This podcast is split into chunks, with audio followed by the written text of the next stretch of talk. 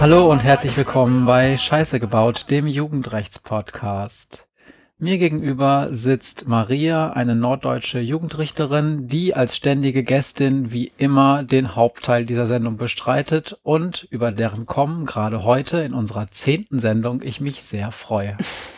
Vor mir sitzt Matthias. Er ist Podcaster, Medienwissenschaftler und Hobbyjurist. Und irgendwann gewöhne ich ihm ab, Gästin zu mir zu sagen. Das ist ja grauenvoll. Wir machen hier zusammen diesen Podcast, um uns hier zu unterhalten und uns auszutauschen über die Jugend von heute, ihre Probleme, ihre Chancen und auch ihre Perspektiven. Und wir reden darüber, ob die wirklich alle so viel Scheiß bauen. Maria, wir haben heute tatsächlich die zehnte Sendung, wobei Jawohl. man muss dazu sagen, diese Nullnummer, ich kann mich da ja nicht dran gewöhnen. Was ist das eigentlich? Ist das eigentlich schon eine, eigentlich eine erste Folge oder nicht? Ich habe jeweils beschlossen, dass äh, die Nullnummer irgendwie schon eine erste Folge ist oder war. Die Podcatcher zählen sie auch so, ne? Genau, und insofern sind wir tatsächlich jetzt bei Nummer 10. Ja, wir haben es also tatsächlich geschafft, was wir uns mal Anfang Januar vorgenommen haben, dass wir jeden Monat so ungefähr, hatten wir damals so ganz grob gesagt, zwei Folgen schaffen und das haben wir damit eingelöst uns gegenüber bisher. Ja, ich freue mich. Es ist die zehnte Folge, sozusagen unsere erste Jubiläumsfolge. Ganz kleines Jubiläum. Und ich für meinen Teil weiß nicht, wie es dir geht, aber ich hätte nie gedacht, ähm, dass das so viele Menschen interessant finden, was ein Jugendrichter so tut und manchmal auch, was er dabei denkt. Ich weiß, dass du einiges an Überzeugungsarbeit leisten musstest, äh, bis ich mich an so ein Mikrofon gesetzt habe, weil ich immer gesagt habe, das interessiert doch gar niemanden. Und ich freue mich wie Bolle, dass es doch ganz viele Menschen offensichtlich interessiert und auch so viele Menschen, die nicht im Hauptberuf Juristen sind. Und es macht mir auch deutlich, dass da eine Erklärungslücke ist. Also, dass da etwas ist, mit dem wir Richter, wenn wir unsere Urteile machen, irgendwie zu sehr im Dunkeln bleiben mit dem, was wir mit unseren Entscheidungen eigentlich wollen und warum wir das so machen, wie wir das machen. Wir verhandeln ja öffentlich und da kann die Öffentlichkeit auch jederzeit hinkommen und zugucken. Aber diese Erklärung, warum mache ich das und welche Gedanken habe ich mir eigentlich dabei gemacht, das bleibt doch manchmal aus und da gibt es offensichtlich Bedarf. Wollt ihr das vielleicht auch gar nicht so unbedingt? naja, also ich ärgere mich immer über Berichterstattung der Presse, wenn die Presse gar nicht die ganze Zeit im Saal dabei war. Also ich finde, sich ein Urteil darüber zu erlauben, ob das Urteil denn nun richtig ist, das kann man eigentlich nur, wenn man dabei war und wenn man sich das Ganze angeguckt hat. Wir nennen das ja so hübsch, wir schöpfen aus dem Inbegriff der Hauptverhandlung. Ja, also alles, was im, an dem Tag in der Hauptverhandlung passiert, das ist das Wichtige, was zu unserem Urteil führt. Und wenn sich dann da einer reinflanscht, ähm, zehn Minuten irgendwo mittendrin zuhört, sich die Anklage vom Pressesprecher holt und ansonsten sich von dem schildern lässt, was am Ende bei rumgekommen ist, finde ich nicht, dass das so eine richtige Grundlage dafür ist, einen Artikel darüber zu schreiben, ob der Richter jetzt viel zu lasch war oder viel zu streng oder dem Jugendlichen überm Kopf gestreichelt hat oder sonst was passiert ist.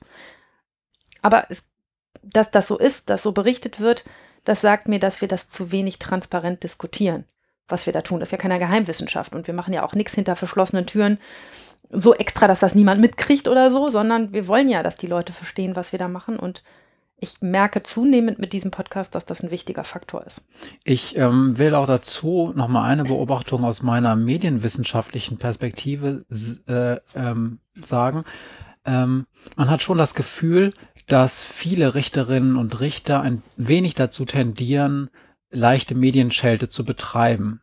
Aus den Gründen, die du auch schon gesagt hast, dass nämlich tatsächlich Medien manchmal sehr verkürzt äh, Sachverhalte und auch Prozesse darstellen, mhm. möglicherweise auch gar nicht die ganze Zeit dabei waren, dann auch offensichtlich nicht die Expertise haben, aus eurer Sicht die Dinge richtig darzustellen, was vielleicht manchmal so juristische Perspektive ist und die Journalistinnen und Journalisten sagen, naja, das, ich will das ja grob erklären, damit es auch alle verstehen, aber ähm, insgesamt scheint es da tatsächlich so zwei Perspektiven zu geben. Also die eine, die schon sagt, ähm, ja, da wird tatsächlich sehr verkürzt oder auch sehr schlampig manchmal über das berichtet, was wir eigentlich hier tun.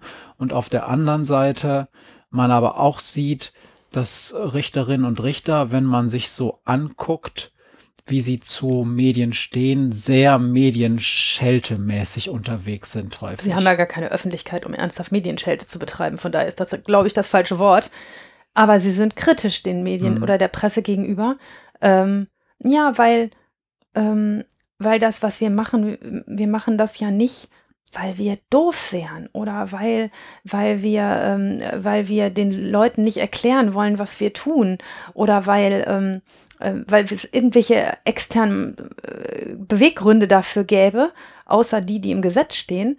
Ähm, es ist nur einfach ausgesprochen komplex, was in so einer Gerichtsverhandlung passiert. Und das passt nie in die, wie nennt, nennt das der Journalist, die drei Minuten oder die fünf Minuten, in die das passen muss, an 90 Sekunden. Also normalerweise, wenn man im Fernsehen sich das anguckt, dann sind das eher 30 Sekunden. Genau, in die das dann immer reinpassen muss. Und dafür sind die Dinge, die wir entscheiden und machen, einfach wirklich zu komplex, um sie in 30 Sekunden zu erklären. So einfach ist es eben nicht. So, das ist auch nicht so einfach, eine Zahnwurzel zu ziehen. Ich bin immer wieder beim Zahnarzt, aber äh, ne, also das, das erklärst du auch nicht in 30 Sekunden, wie man das macht, weil das vom Kiefer abhängt und vom Patienten und und, und vom Alter und wie lange die da schon drin rumschimmelt. Und ähm, genauso ist das bei unseren Prozessen auch. Das ist nicht so einfach. Und mir ist wichtig in diesem Podcast ähm, zu transportieren, dass wir uns schon viele Gedanken machen und dass wir uns Urteile nicht leicht machen. Dass sie zumindest nicht so leicht sind, wie sich das manchmal anfühlt, wenn man am Stammtisch sitzt und sagt, was haben die denn da schon wieder gemacht? Und insbesondere was Jugendliche angeht, dass es uns nicht darum geht, den Jugendlichen über die Köpfe zu streicheln und zu sagen, du armes Kind hattest aber auch wirklich eine schwere Kindheit.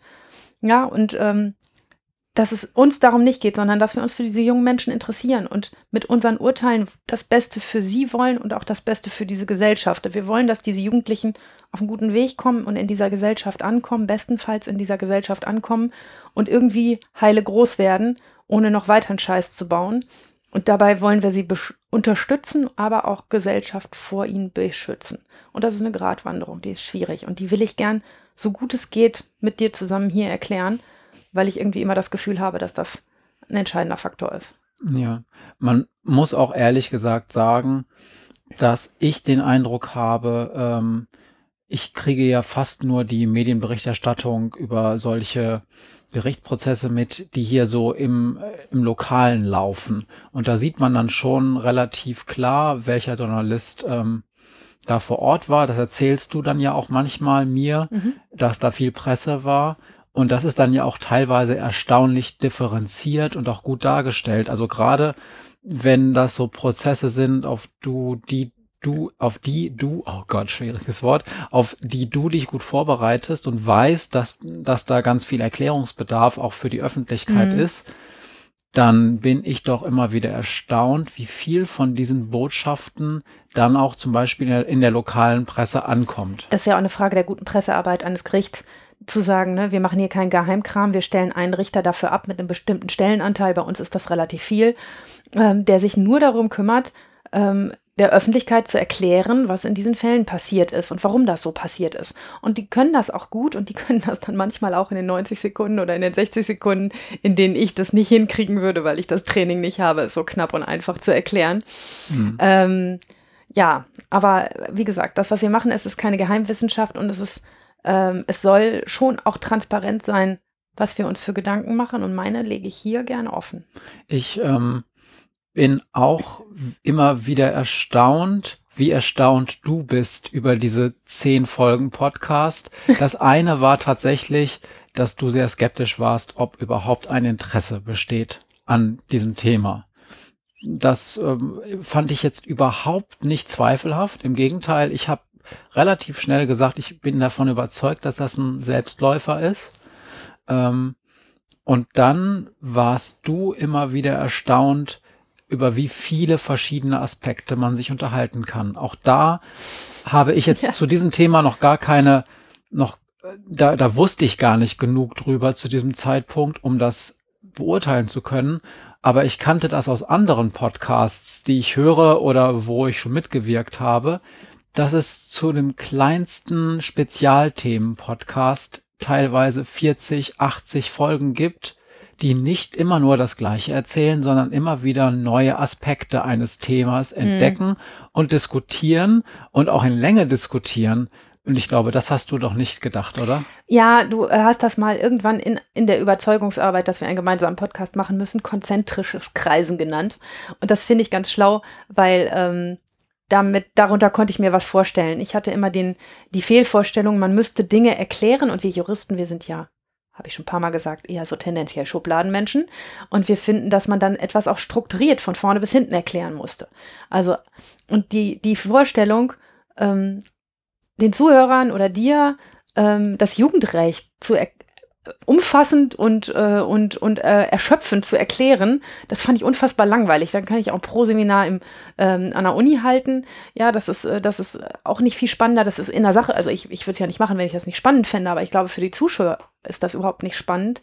Und da war dann die Erkenntnis, dass gepaart mit, in interessante Aspekte gepaart mit Fällen, ähm, vielleicht dann zu aktuellem Tagesgeschehen, Verknüpfung zur Politik, das ist eigentlich das, was vielleicht die Leute interessiert. Wenn es nicht so ist, dann schreibt uns. Wenn euch andere Sachen interessieren, dann schreibt uns. Äh, wir freuen uns über Input äh, und, und darüber, dass ihr rückmeldet, ähm, ja, was euch vorangebracht hat. Gedanklich. Ein anderes Thema war ja auch die Länge. Das haben wir jetzt schon ein paar Mal diskutiert und auch inzwischen haben wir unseren, wir unseren, Frieden damit gemacht, dass man offensichtlich lange Formate äh, produzieren kann und sie gehört werden. Das letzte Mal waren wir das erste Mal über der Zwei-Stunden-Grenze. Das machen wir heute nicht.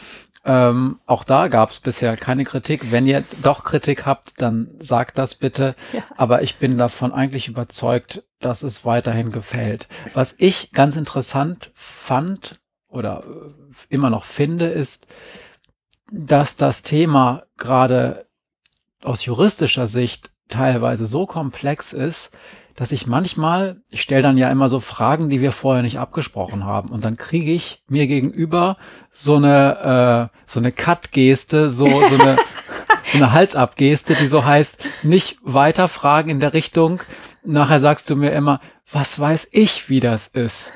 Das heißt, dass selbst die Juristin mit zwei Staatsexamen und mehr als zehn Jahren Erfahrung in einem Rechtsgebiet ja. immer noch einige Dinge hat, wo sie sagt, ah nee, da möchte ich gerne vorher nochmal in den Kommentar gucken, bevor ich dazu was sagen kann. Na klar, also es sind, ähm, sind ganz viele Sachen, wo ich, ähm, also sattelfest bin ich im Strafrecht natürlich schon halbwegs, aber ähm, ne, das muss ich ja auch den ganzen Tag machen.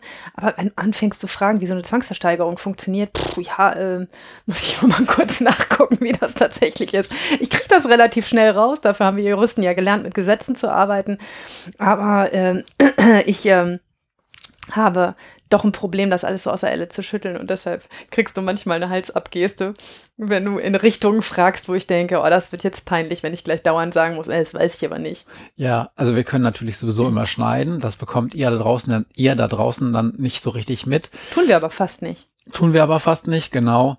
Und auf der anderen Seite gehe ich auch in diesen Fällen davon aus, dass du damit umzugehen eigentlich gelernt hast. Also ich weiß, dass du mir am Anfang deiner Tätigkeit häufig erzählt hast, wie du von Anwältinnen und Anwälten manchmal so ein bisschen versucht wirst, auf Glatteis zu führen, weil die dann mit irgendwelchen Sätzen wie, aber wir wissen doch alle, dass seit der Entscheidung von, dann mhm. kommen irgendwelche Quellen, ähm, die es oft gar nicht gibt, diese Fälle so und so sind und dass du, nachdem du, glaube ich, so die ersten zwei, drei Mal davon wirklich verunsichert warst, dann irgendwann gelernt hast, hast entweder darüber hinwegzugehen und auch gelernt hast, dass dahinter häufig auch nur Bullshit steht, oder? Ja, also das kommt immer ein bisschen drauf an, wie das Gegenüber so agiert. Ähm, es gab tatsächlich mal einen Anwalt an, an meiner jungen, also als ich wirklich ganz frisch im Staatsdienst dabei war, der, da war ich Staatsanwältin und der ähm, paulte über den Tisch, ja, aber das ist doch alles Quatsch. Das ähm, steht alles in der Entscheidung im 64. Band, Seite 263. Und dann strahlte der Richter ihn an und sagte, ja, aber das hat der BGH im 65. Band, Seite 153, er als wieder rückgängig gemacht. Und ich saß da wie so ein kleiner Ping-Pong-Ball und guckte von einem zum anderen. Dann fingen die beiden alten Männer an zu lachen. Und dann war das Thema durch. Und weder die eine noch die andere Entscheidung gab es tatsächlich. Ich habe es hinterher nachgeguckt. die haben sich einfach nur mit dösigen Zahlen beschmissen. Und das fand ich ganz schön lustig. Ich habe aber auch was darüber gelernt, wie die Dynamik im Gerichtssaal manchmal funktioniert. Ich habe das auch für mich selber gelernt. Ich habe auch gelernt, dass wenn ein Anwalt anfängt, auf dem Staatsanwalt rumzuhacken und den persönlich zu beschimpfen, hat mal einer gemacht, der hat mich mal angeschrien, dass er gar nicht wüsste, wo man Staatsexamen eigentlich kaufen könnte, dass so jemand wie ich das gekriegt hätte, sei doch echt sehr verwunderlich. was mich sehr gegrämt hat, weil ich noch jung war und dachte, was habe ich denn jetzt falsch gemacht? Ähm, und ähm, das hat der Richter auch gesehen und er kam hinterher an und sagte, Sie müssen sich nicht so grämen. Wenn der Anwalt anfängt, auf dem Staatsanwalt rumzuhacken, dann hat er keine Argumente mehr. Dann fällt ihm nichts anderes mehr ein, als das Gegenüber schlecht zu machen. Und das ist für Sie immer ein super Zeichen, dann haben Sie eigentlich schon gewonnen.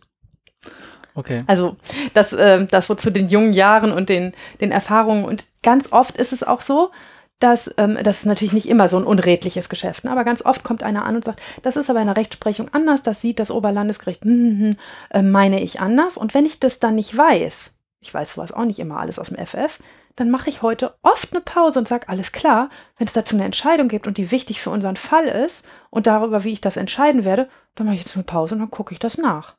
Und machen wir zehn Minuten Pause oder eine Viertelstunde und dann gehe ich hoch in mein Zimmer, gucke in meine Kommentare und manchmal komme ich lächelnd zurück und sage, habe ich nicht gefunden, weil gibt's nicht. und manchmal ähm, diskutieren wir dann das, was ich gefunden habe. Also ich habe neulich einen Anwalt gehabt, der rief mich, der, mit dem habe ich diskutiert über ein OVI-Verfahren ähm, und der sagte dann, ja, aber das ist doch gar nicht verjährt, äh, ist doch verjährt und ich habe gesagt, nee, das ist nicht verjährt. Und dann waren wir uns beide nicht mehr sicher. Ähm, aber beide eigentlich auf unserer Meinung relativ sicher. Und habe ich gesagt, wissen Sie was? Lassen Sie uns doch morgen Nachmittag um drei Uhr nochmal miteinander telefonieren. Und bis dahin haben wir beide recherchiert. Und bis dahin haben wir rausgekriegt, wer von uns beiden recht hat. Und gab es dieses Telefonat? Ja, das Telefonat gab es. Das Lustige war, er hatte recht, aber ich habe trotzdem gewonnen, ähm, weil es einen anderen Fehler gab. Also ähm, er hatte mit der, mit der Verjährung recht, dass das nicht griff, was, ähm, was ich hatte, aber aus einem anderen Grund hatte er dann nicht recht. Ähm, aber das haben wir beide dann im Kommentar nachgelesen und ähm, haben dann beide lachend telefoniert und er hat dann seinen Einspruch gegen den Bußbescheid zurückgenommen. Über Verjährung werden wir heute noch an anderer Stelle ja. äh, zu reden haben. Und bevor wir uns jetzt in Details äh, unseres zehnjährigen ja. Jubiläums verlieren, wollte ich ganz kurz die Agenda für heute schon mal, äh, oder schon mal ist gut, nach fünf Minuten bekannt geben und dann können wir inhaltlich auch weiter einsteigen. Wir wollen heute tatsächlich über Mord reden. Mord im Jugendrecht und da ist auch der Fall gelagert, den du uns mitgebracht hast. Ja.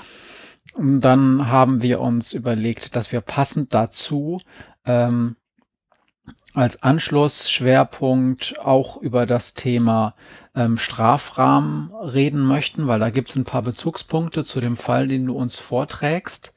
Ähm, dann haben wir die zwei Fragen, wie immer. Und ich habe auch noch ein bisschen Feedback beziehungsweise Anschluss-Content zum äh, zur letzten Folge gesammelt. Damit könnte ich vielleicht einsteigen, wenn du nicht. Ich glaube, das wäre eine gute Idee. Da, ähm, damit wir dann zu den ähm, Themen für heute übergehen können. Also ähm, wir haben noch relativ viel, auch persönlich, über diese richterlichen Fehleinschätzungen geredet und diese ganzen kognitiven Biases, die so passieren können in der Wahrnehmung eines Sach Sachverhalts. Und du warst da ja eigentlich sehr selbstreflektiert, ähm, hast dann aber auch immer gesagt, aber ob dieses Experiment oder dieses hier im Rahmen einer echten Urteilsfindung überhaupt so anzupassen ist, weil ich mache mir schon Mühe, möglichst mir auch meine Fehler bewusst zu sein und auch mhm. ähm, Dinge immer im Hinblick oder vor dem Hintergrund meiner Verantwortung ähm, zu entscheiden. Ähm, und da habe ich dann in dem Buch, von dem ich schon das letzte Mal äh, berichtet habe, das ist dieses Buch Thinking Fast and Slow von Daniel Kahneman, äh, noch einen weiteren Aspekt gefunden, den ich einfach so schön fand, dass ich ihn ganz kurz erzählen wollte. Ähm, weil er hat dann ein paar Kapitel später, soweit war ich damals noch gar nicht, ähm, von einem Fall berichtet, der auch nochmal auf diese sogenannten Anchoring-Effekte eingeht. Mhm. Also, dass man diese Anker hat, diese verschiedenen Monate oder Jahre, zum Beispiel im Strafrahmen, die dann von Verteidigung und Staatsanwaltschaft häufig schon in den Ring geworfen worden und wo, das wissen wir ja, und das hast du auch durchaus gesagt, auch die Richter nicht immer frei davon sind, mhm sich an diesen Ankern zu orientieren. Und das zeigt auch die psychologische Forschung ganz klar, dass das wirklich eine Rolle spielt. Und da gab es ein Experiment ähm, aus Deutschland. Ähm, da habe ich euch den Artikel auch in den Show Notes verlinkt, nicht den Originalartikel, sondern ähm, einen Artikel im Spektrum äh, der Wissenschaft oder spektrum.de. Und das fand ich ganz interessant, weil dieser Artikel nochmal zeigt, dass diese Anker, an denen sich dann Richter mal stärker, mal weniger orientieren, was Strafrahmen angeht, häufig auch komplett sachfremde Anker sein können. Also Anker, die mit den sachlichen Erwägungen gar nichts zu tun haben. Aha. Und da ging es darum, ähm, dass man Juristen, auch Richtern, ähm, Fallvignetten vorgelegt hat. Das sind diese Fälle, die auf dem Papier quasi äh, einen, Fall, werden, ne? einen Fall schildern und auch durchaus dann ähm, teilweise gehen diese Vignetten so weit, dass dann auch Gutachten zu diesem Fall vorgelegt werden. Also es ist quasi alle Informationen den ähm, Entscheidern vorgelegt werden, die auch in einem normalen Gerichtsprozess dann Mhm. vorhanden sind. Und dann hat man diese äh, Juristen gebeten, ein äh, etwas auszuwürfeln. Also es gab äh, am Ende diese Aufgabe, ähm, dann äh, gab es die Aufgabe, äh, nachdem der Fall begutachtet wurde, einen Strafrahmen auszukesseln, sozusagen. Mhm. Und dann hat Also man, nicht richtig würfeln, sondern einfach nur einen Strafrahmen zu sagen. nein, die sollten tatsächlich einen Würfel nehmen und würfeln. Aha. Aber unabhängig davon, das hatte erstmal nichts mit diesem Strafrahmen zu tun. Okay. Sie sollten einfach zwischendurch einen Würfel würfeln. Dieser Würfel war äh, präpariert. Der hat entweder eine 3 oder eine 6 ausgeworfen, glaube ich. Äh, ne, nee, das waren zwei Würfel. Nee, das kann ja gar nicht sein. Äh, ich muss gerade gucken. Entweder hat dieser Würfel eine 3 oder eine 9 ausgeworfen. Ach so, das war so ein spezieller Würfel, der so, der so Monate ausgeworfen hat. Also, sie sollten tatsächlich würfeln. Und der war so präpariert, dass er entweder nur auf 3 oder auf 9 Okay. landen konnte. Und allein das hat einen Effekt gehabt von zwei oder drei Monaten in der Strafeinschätzung dieser Personen, je nachdem, welche Zahl gewürfelt wurde. Obwohl das Würfeln von der Strafeinschätzung völlig unabhängig war. Obwohl das Würfeln von der Straf Strafeinschätzung unan äh, unabhängig war, die haben selber gewürfelt und die Gruppe, die drei gewürfelt hat, hat eine deutlich niedrigere Strafe ausgekesselt als die Gruppe, die eine neun ausgewürfelt Oh hat. mein Gott, was soll ich euch da draußen sagen? Ich habe keinen Würfel in meinem Richterzimmer. Ich habe euch den Artikel Ah! verlinkt. Es ist ja natürlich, du hast ja damals auch recht gehabt, es sind ja auch noch andere Faktoren wichtig. Man ist in einer anderen Position, wenn man wirklich einen echten Fall vor sich hat. Und trotzdem, wir alle sind diesen Effekten und dieser Anchoring-Effekt ist ja, wie gesagt, nur einer von ganz vielen ähm, unterworfen. Und es ist, glaube ich, eine riesige Hybris zu sagen, auch als Jurist, ich bin in meiner Situation als Richter dann tatsächlich auf dem Richtertisch, äh, am Richtertisch, Entschuldigung. auf dem- Selten drauf. Oh, selten drauf. Am Richtertisch, da bin ich sozusagen frei von solchen Effekten. Ich glaube, wer andersrum, wer so etwas sagt, sollte dringend an seiner Selbstwahrnehmung arbeiten. Das, das stimmt. Also, äh, was mir dazu immer einfällt, wenn du das erzählst, ist, dass diese Fallvignetten, ich habe ja letztes Mal erzählt, dass ich in unserem Haus auch zuständig für Forschungsvorhaben bin und deshalb relativ viel in dem Bereich auch selber Fragebögen ausfülle oder äh, irgendwelche Sachen mache, weil ich immer keinen Kollegen kriege, der das für mich ähm, mitregelt ähm, äh, oder mitmacht und ähm, das oft auch selber einfach mache. Ähm, das heißt, ich kenne ganz viele Fallvignetten und ich kenne ganz viele von diesen Arten, das abzufragen. Und ich habe noch keine gesehen, noch keine einzige Fallvignette, wo ich am Ende nicht dachte, okay, ich habe noch vier Fragen. Also noch nichts, was mir komplex genug geschildert war, als dass ich nicht was hätte wissen wollen. Und das sind ja die Fragen, die ich dann im Prozess noch stelle und auf die ich eine Antwort kriege oder nicht. Und auch, dass ich keine kriege, ist eine wichtige Frage für meine Entscheidung am Ende. Ähm, also ich meine nur damit, dass diese Vignetten, das ist ja immer ganz nett, ähm, aber es ist von dem, was in unserer Hauptverhandlung passiert, wirklich far from. Stimmt. Als Wissenschaftler kann ich natürlich dem, das ist ja Methodenkritik, ist übrigens die beliebteste Kritik an solchen empirischen Dingen, weil man kann, ja, empirische Ergebnisse haben den Vorteil, dass sie erstmal ziemlich wie gemeißelt an der Wand stehen, weil man kann da nicht einfach dran vorbei. Das ist jetzt nichts, was irgendwer sich ausgedacht hat, sondern da kam was raus.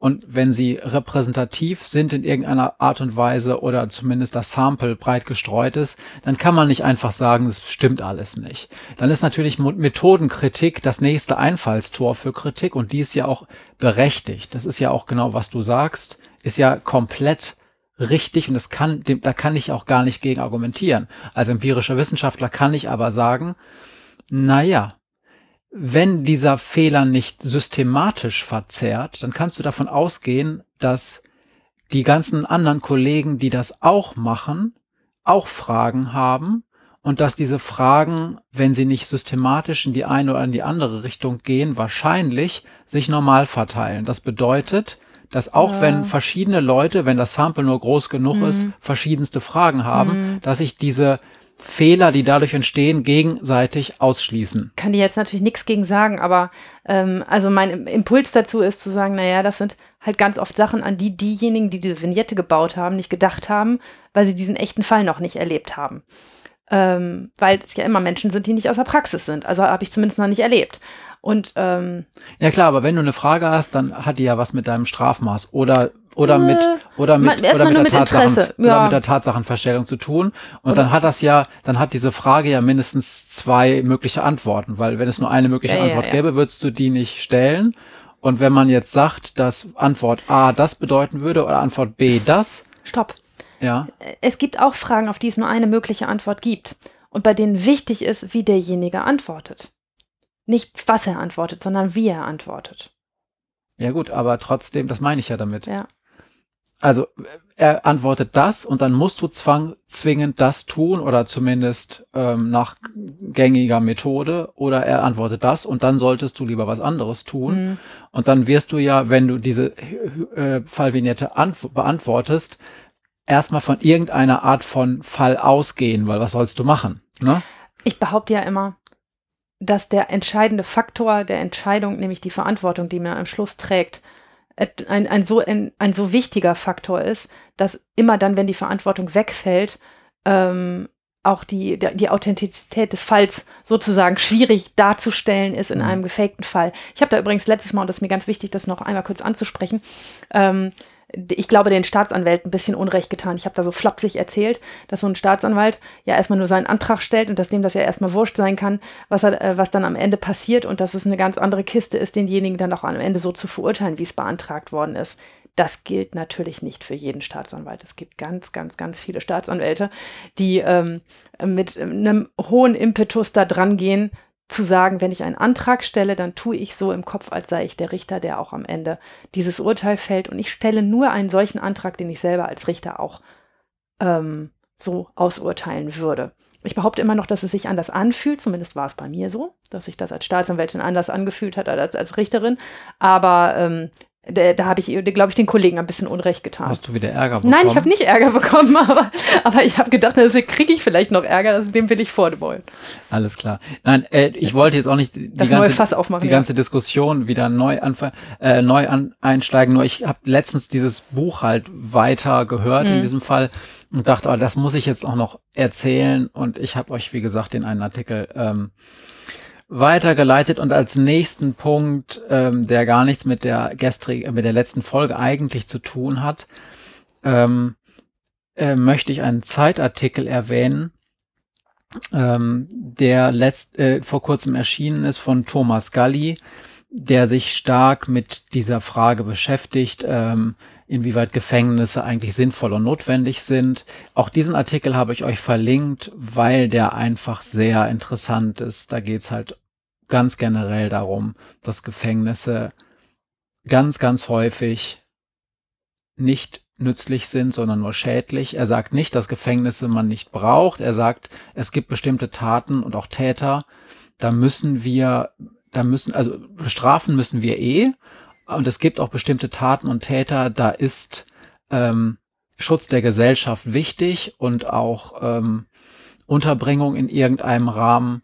Aber da Gali selber Jurist und auch im, ähm, Strafvollzugsleiter war und da dann ausgestiegen ist und jetzt als Anwalt arbeitet, ist er sicherlich ein Mann, der sich auskennt. Er ist sicherlich auch ein Man on a Mission. Der hat inzwischen sich eine sehr klare Meinung zu dem ganzen Komplex gebildet. Aber ähm, seine Thesen nicht zu kennen und über diesen Bereich urteilen zu wollen, halte ich für hochfahrlässig. Das heißt, lest diesen Artikel, der hat auch wieder ein Buch rausgebracht. Man kann darüber sicherlich dann unterschiedliche Schlüsse ziehen, Mhm. aber man sollte auf jeden Fall diese Thesen sehr genau prüfen, bevor man einfach sagt, der Mann hat irgendwie keine Ahnung und alle wegsperren, denn das halte ich erstens für falsch und zweitens einfach auch für nicht zulässig. Mhm. Ich muss ein bisschen lächeln, weil ich ähm, im letzten Jahr einen Vortrag von Thomas Galli gehört habe, ähm, wo er aus dem Vollzug erzählt hat. Und da hat er, es ist jetzt nur Kolarandi Causa, aber ist ganz lustig.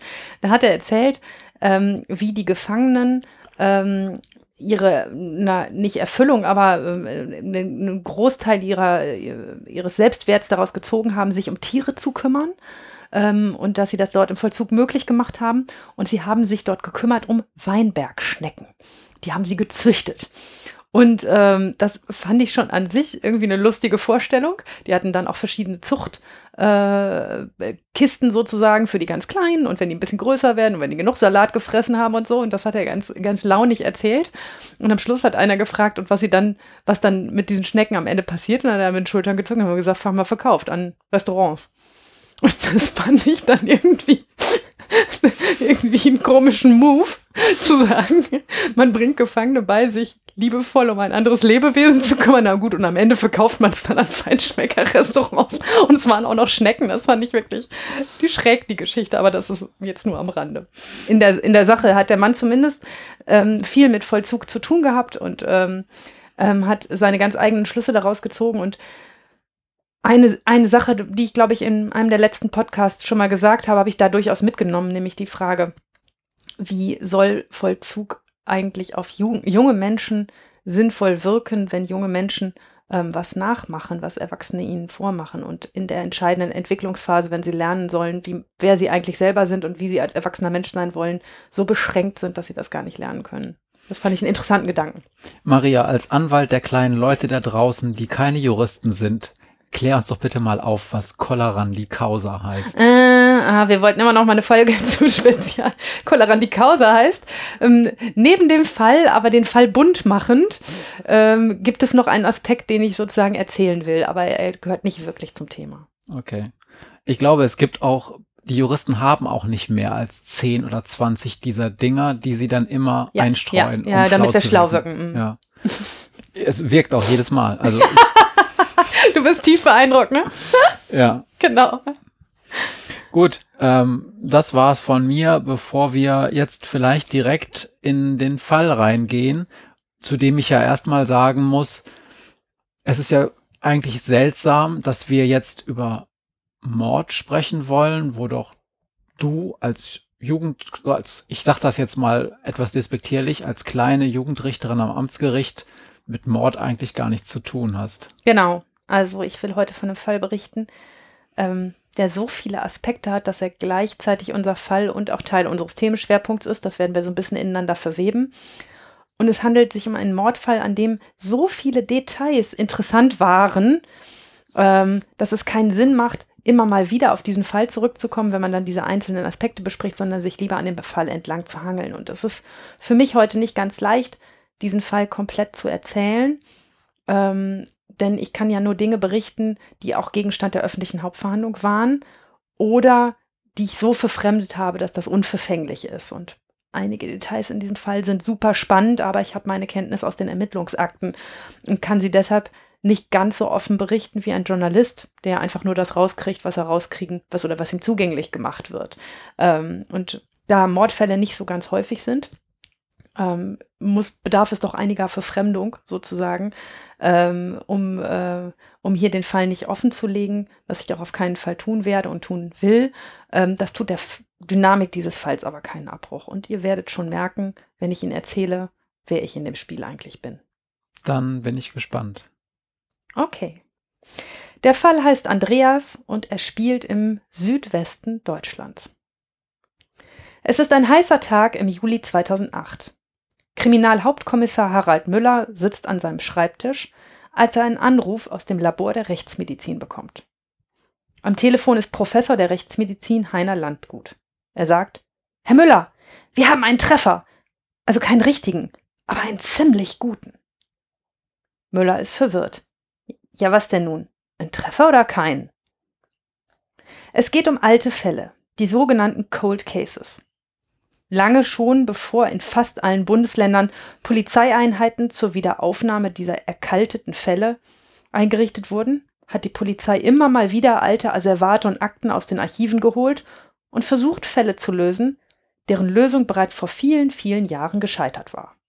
Fälle, bei denen am Ende alle Spuren im Sand verliefen, Fälle, bei denen nach vielen Wochen, Monaten oder sogar Jahren intensiver Ermittlungen keine Ermittlungsansätze mehr vorhanden waren und der Einsatz der Ermittler an neuen Fällen benötigt wurde. Sie wurden zu den Akten gelegt, ungelöst. Müller hat so einen Fall in seiner Dienststelle. Es ist eine ländliche Gegend und eigentlich passieren hier nicht häufig schlimme Dinge. Aber dieser Fall war schlimm. Im Mai 1986 verschwindet Katharina W. Sie ist 46 Jahre alt, hat drei Töchter und lebt mit ihrem Lebensgefährten Rolf in einem kleinen Haus am Rande eines kleinen Dorfes. Karina geht an diesem 4. Mai spazieren. Sie hat sich mit Rolf gestritten. Sie sind beide laut geworden und am Ende hat sie sich ihren Mantel geschnappt, die Tür hinter sich zugeschlagen und ist in den Wald gestapft. Zuletzt hat sie der Fahrer eines Kühltransporters am Rand der Landstraße in den Wald hineingehen sehen. Drei Tage später wird Karina tot im Wald aufgefunden. Nachdem Rolf sie am nächsten Morgen als vermisst gemeldet hat, stolpert ein Spaziergänger mit seinem Hund über die notdürftig mit Ästen und Zweigen bedeckte Leiche von Karina. Die Kriminaltechnik stellt später fest, dass, zahlreich, dass sie zahlreiche Stichverletzungen, aber auch Würgemale aufweist. Und sie ist entkleidet. Die Ermittlungen laufen auf Hochtouren. Lange Zeit konzentriert man sich auf Rolf, der ja einen heftigen Streit mit Karina hatte. Der Fahrer des Kühltransporters, aber auch ein ehemaliger Freund von Karina und diverse Gewaltverbrecher aus der Umgebung geraten ins Visier der Ermittler. Doch nichts führt zu einem Ergebnis. Die Ermittler tappen im Dunkeln. Es gibt niemanden, dem sie die Tat nachweisen können, keine Verbindung zu einer Person, die es rechtfertigen würde, Anklage zu erheben. Letztlich wird der Fall Ende 1986 als ungelöst zu den Akten gelegt. Im Asservatenschrank der Staatsanwaltschaft befinden sich zu diesem Zeitpunkt die Strumpfhose, eine Strickjacke und verwahrte Fingernägel von Carina. Alle drei Gegenstände weisen Spuren auf, die jedoch zu niemandem zurückverfolgt werden können. Im Herbst 2007 beschließt die Polizeidienststelle, den Fall erneut aufzurollen. Die Asservate werden erneut zur Rechtsmedizin geschickt und es wird um eine neue Untersuchung gebeten. Jetzt, mehr als 21 Jahre nach der Tat, sind die technischen Möglichkeiten der DNA-Analyse ausgereifter und erlauben detailliertere Angaben über Spurenverursacher.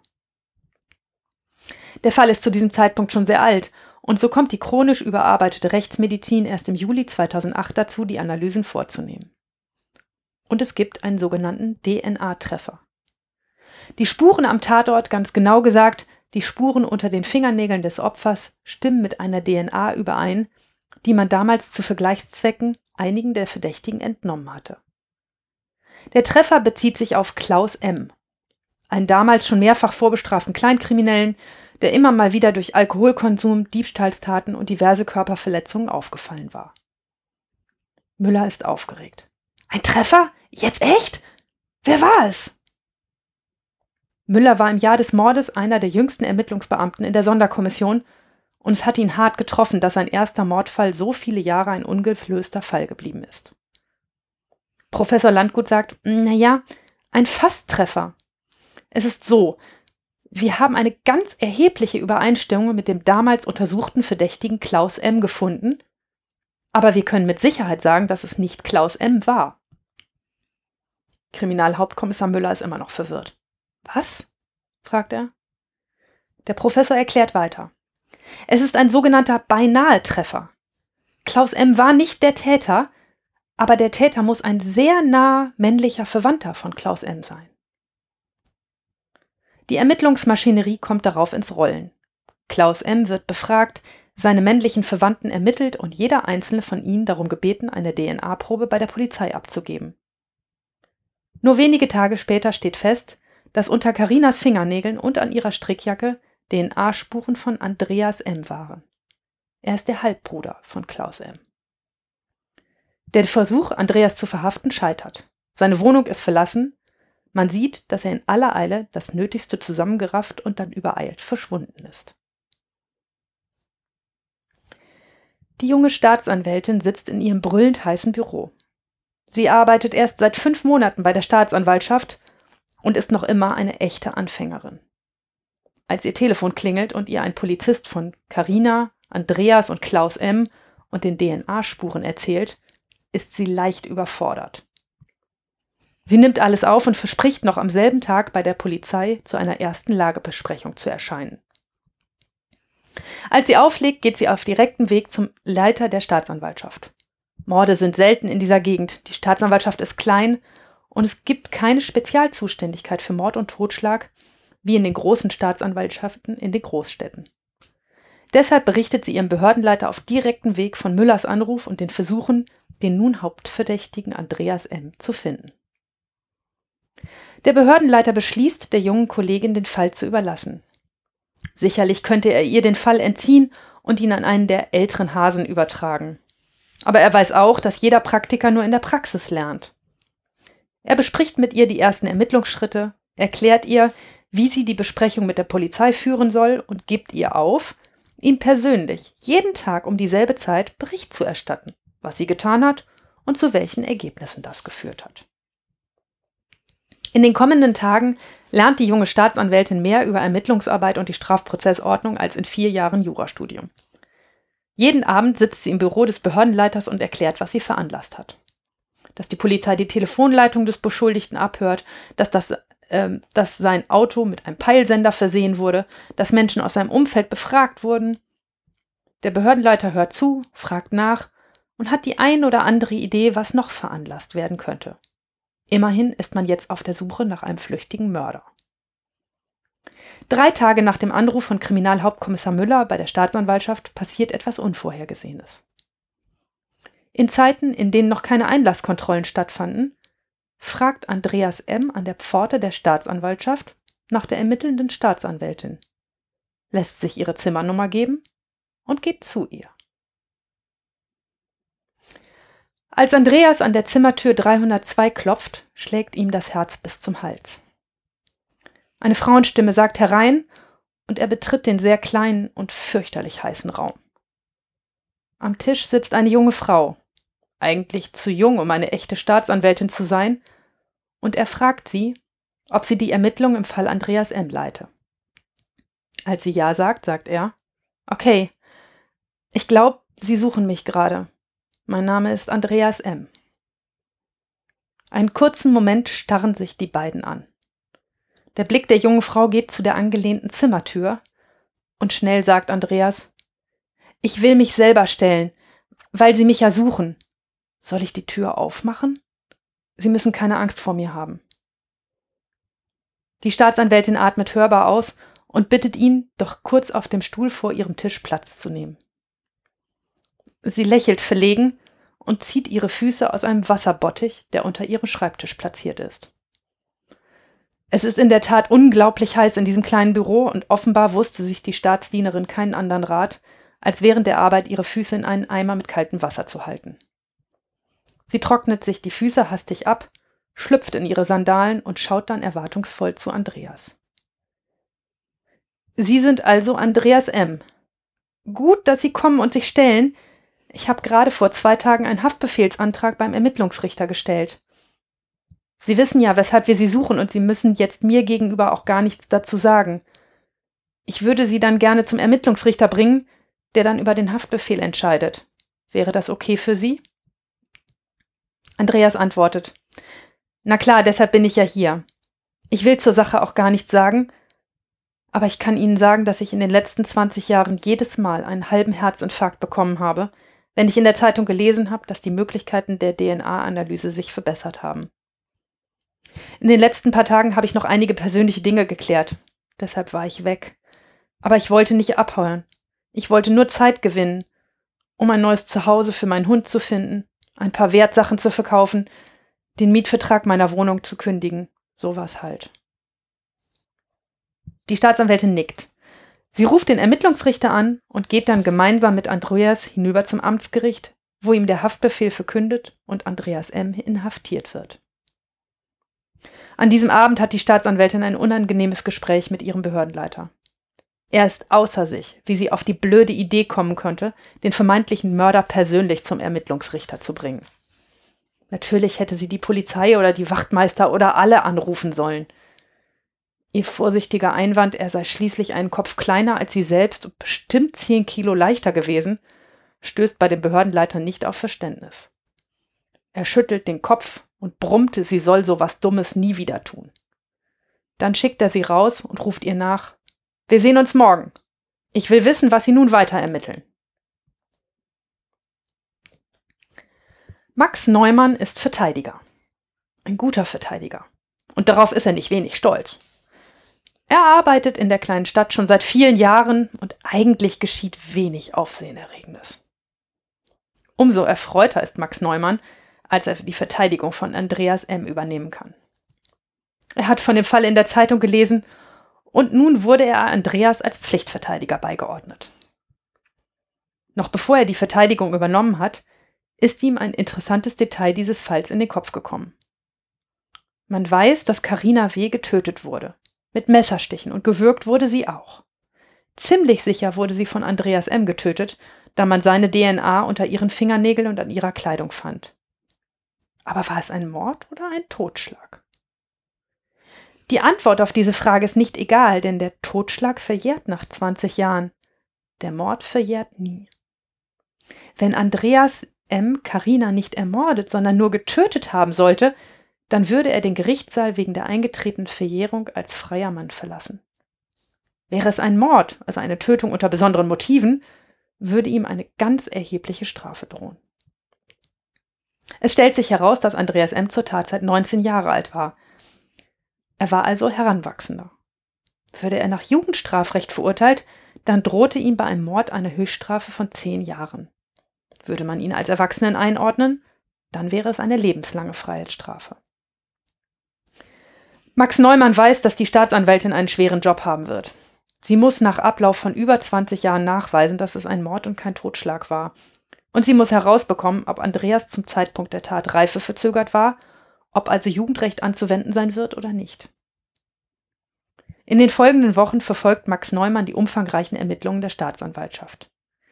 Er sieht, dass die Staatsanwaltschaft nichts unversucht lässt, um herauszubekommen, warum der damals 19 Jahre alte Andreas die viel ältere Karina tötete. Alles sieht nach einem Sexualverbrechen und einem anschließenden Mord in Verdeckungsabsicht aus. Aber kann die Staatsanwaltschaft das auch beweisen? Findet sie genug Anknüpfungspunkte für eine Sexualstraftat? Reicht die entkleidete Karina? Ohne zum Beispiel Spermaspuren von Andreas an der Leiche oder wenigstens auf dem Waldboden? Wird man Ex-Freundinnen von Andreas ausfindig machen können, die seinen Hang zu Gewalt einerseits und älteren Frauen andererseits bezeugen können?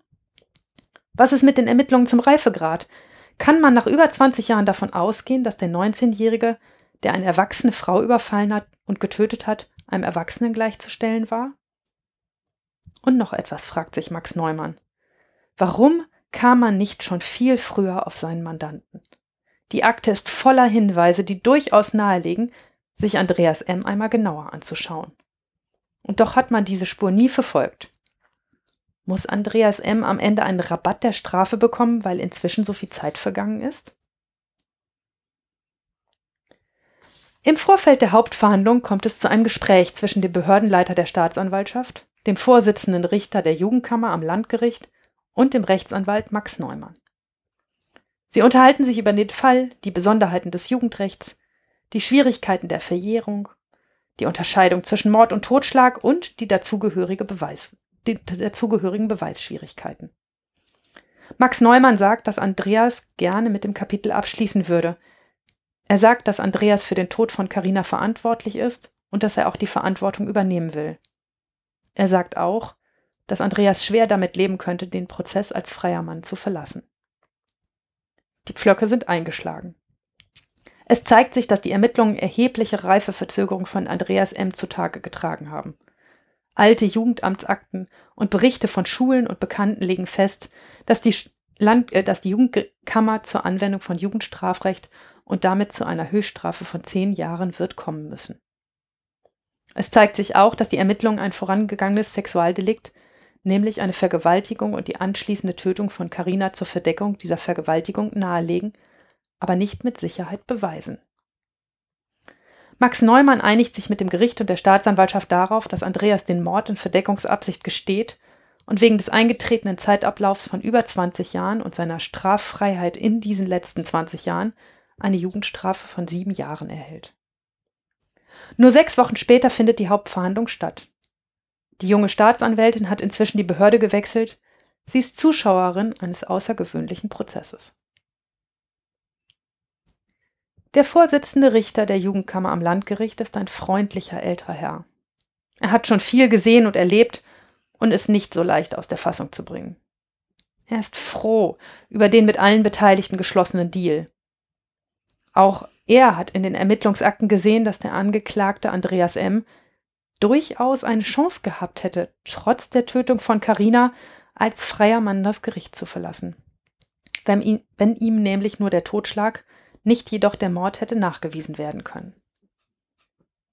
Entspannt lehnt sich der Richter zurück, als Andreas sein Geständnis ablegt. Die anderen Beteiligten im Saal sind weniger entspannt. Die junge Staatsanwältin sitzt auf der äußersten Kante ihres Zuschauerstuhls und versucht, den Gesichtsausdruck von Andreas, der vor zweieinhalb Monaten in ihrem Büro auftauchte, als sie sich gerade die Füße im Wassereimer kühlte, einzufangen.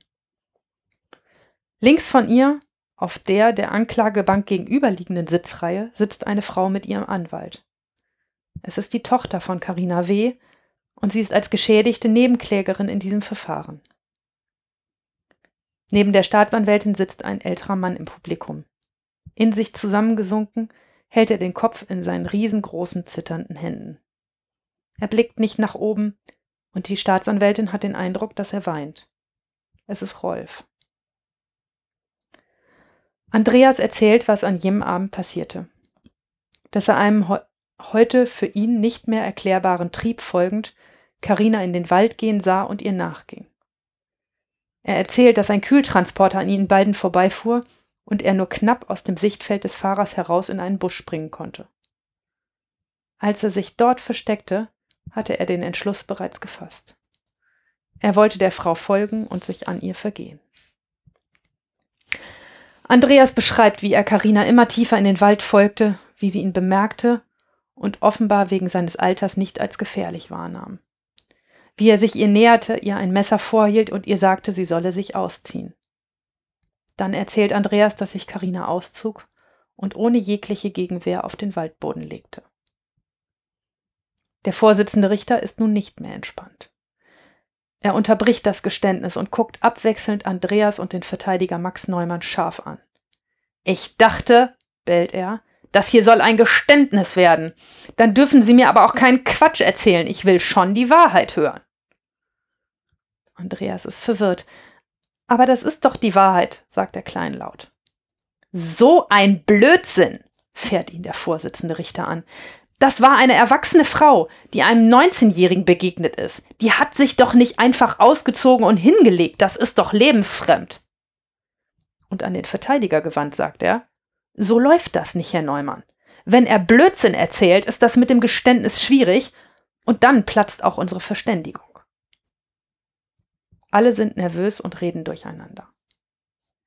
Da meldet sich plötzlich die Nebenklägerin, die Tochter von Carina, zu Wort und fragt, ob sie etwas dazu sagen dürfe. Sie erzählt, sie seien drei Töchter und damit ein reiner Mädchenhaushalt gewesen. Als sie alle drei im Teenageralter gewesen seien, habe es mal einen Sexualmord in der nahegelegenen Großstadt gegeben. Ihre Mutter habe dann mit ihnen gesprochen und ihnen gesagt, dass sie sich, falls sie jemals so von einem Mann überfallen würden, bloß nicht wehren sollten. Sie habe ihnen gesagt, dass man alles mitmachen müsse, wenn es keine Möglichkeit zur Flucht gäbe, und dass das die einzige Chance sei, lebend da herauszukommen. Die Tochter sagt, dass sie deshalb glaubt, was der Angeklagte erzählt, und dass das durchaus gut dazu passt, was ihre Mutter den eigenen Töchtern immer gesagt hat. Die Tochter rettet dem angeklagten Mörder ihrer Mutter den Deal.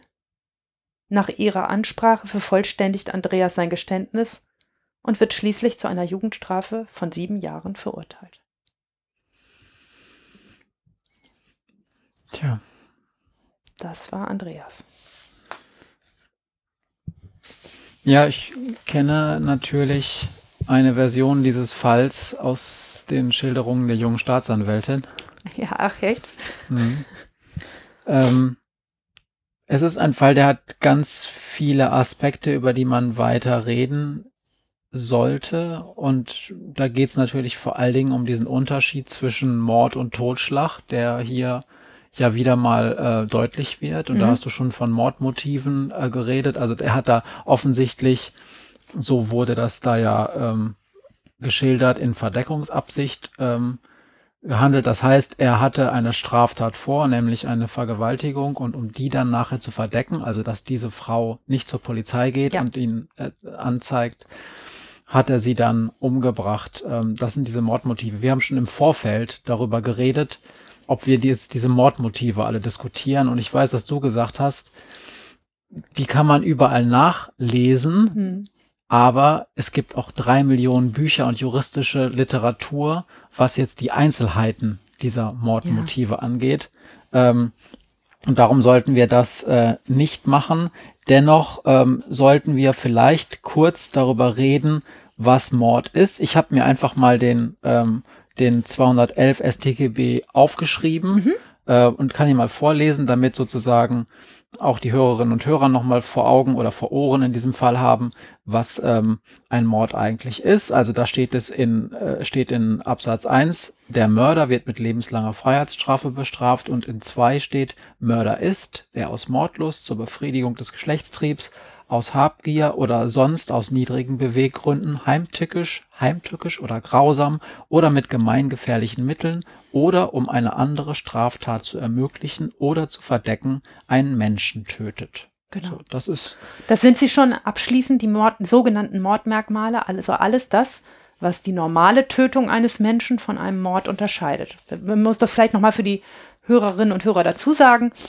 Ähm, einen Menschen zu töten ist erstmal ein Totschlag, es sei denn, man macht das unter besonderen Motiven, nämlich diesen Mordmerkmalen. Und das sind nicht nur Motive, das sind auch objektive Merkmale, ähm, aber unter einem dieser Merkmale und dann qualifiziert das das sozusagen zu einem Mord. Also ähm, es gibt die sogenannten objektiven Mordmerkmale, die hast du eben vorgelesen. Das ist die Heimtücke, ähm, ne, sagt das Wort schon, wenn man irgendwie sich von hinten anschleicht äh, und jemanden tötet, der, der gar nicht äh, sich wehren kann, weil er gar nicht merkt, dass da ein Angriff auf ihn vorliegt. Oder wenn man besonders grausam vorgeht, auch darunter kann sich der Mensch, der ein Kopfkino hat, was vielleicht was vorstellen oder mit gemeingefährlichen Mitteln wäre zum Beispiel eine Bombe. Ähm, das sind die objektiven Mordmerkmale. Die fielen alle beim Mörder in dem Fall bei Andreas M. weg. Da passte nichts zu dem Geschehen, was sozusagen sich dort in dem alten Fall befunden hat. Da gab es noch Fotos vom Tatort, aber ähm, das war weder heimtückisch, also zumindest lag das nicht auf der Hand, äh, dass das heimtückisch war. Hat er ja später auch anders erzählt, dass er sie durchaus verfolgt hat, dass sie ihn auch bemerkt hat ähm, und dass sie, ähm, also er hat sie nicht irgendwie von hinten niedergeschlagen oder bewusstlos geschlagen und sie hätte das gar nicht gemerkt, sondern sie hat ihn schon auch gesehen im Wald. Ähm, grausam war das auch nicht, zumindest nicht so, wie das Setting aussah ähm, und auch nicht mit gemeingefährlichen Mitteln. Und dann gibt es die sogenannten subjektiven Mordmerkmale. Das sind die, die du eben vorgelesen hast, aus Mordlust. Also wenn man besondere Freude am Tötungsvorgang selber hat, also daran Freude hat, ein anderes Menschenleben zu vernichten. Oder zur Befriedung des Geschlechtstriebs, wenn ein sozusagen der, Töt, das, der Tötungsakt selber ähm, einen sexuell befriedigt. Auch das gibt's. Oder aus Habgier. Das ist relativ klar, wenn man an rücksichtsloses Gewinnstreben, sagt der Jurist, also wenn man ähm, irgendwie an Geld von jemand anderem möchte, das kommt vielleicht am, fast am häufigsten vor und aus sonst niedrigen Beweggründen. Das wäre zum Beispiel aus rassistischen Motiven oder ähnliches. Das sind die sogenannten subjektiven Mordmerkmale, die spielen sich im Kopf des Täters ab. Die sind nach 20 Jahren schwer nachzuweisen, weil es sich ja darum geht, was hat er sich dabei gedacht, als er das gemacht hat. Und wenn man da kein Geständnis hat, ist es schon schwer, in diesen Kopf reinzugucken und aus den Umständen, die drumherum waren, sozusagen Schlussfolgerungen zu ziehen, was das dann nun gewesen ist. Also es hätte in, in diesem Fall durchaus auch zur Befriedung des Geschlechtstriebs sein können, wenn er dann sozusagen den Tötungsakt selber als befriedigend wahrgenommen hätte.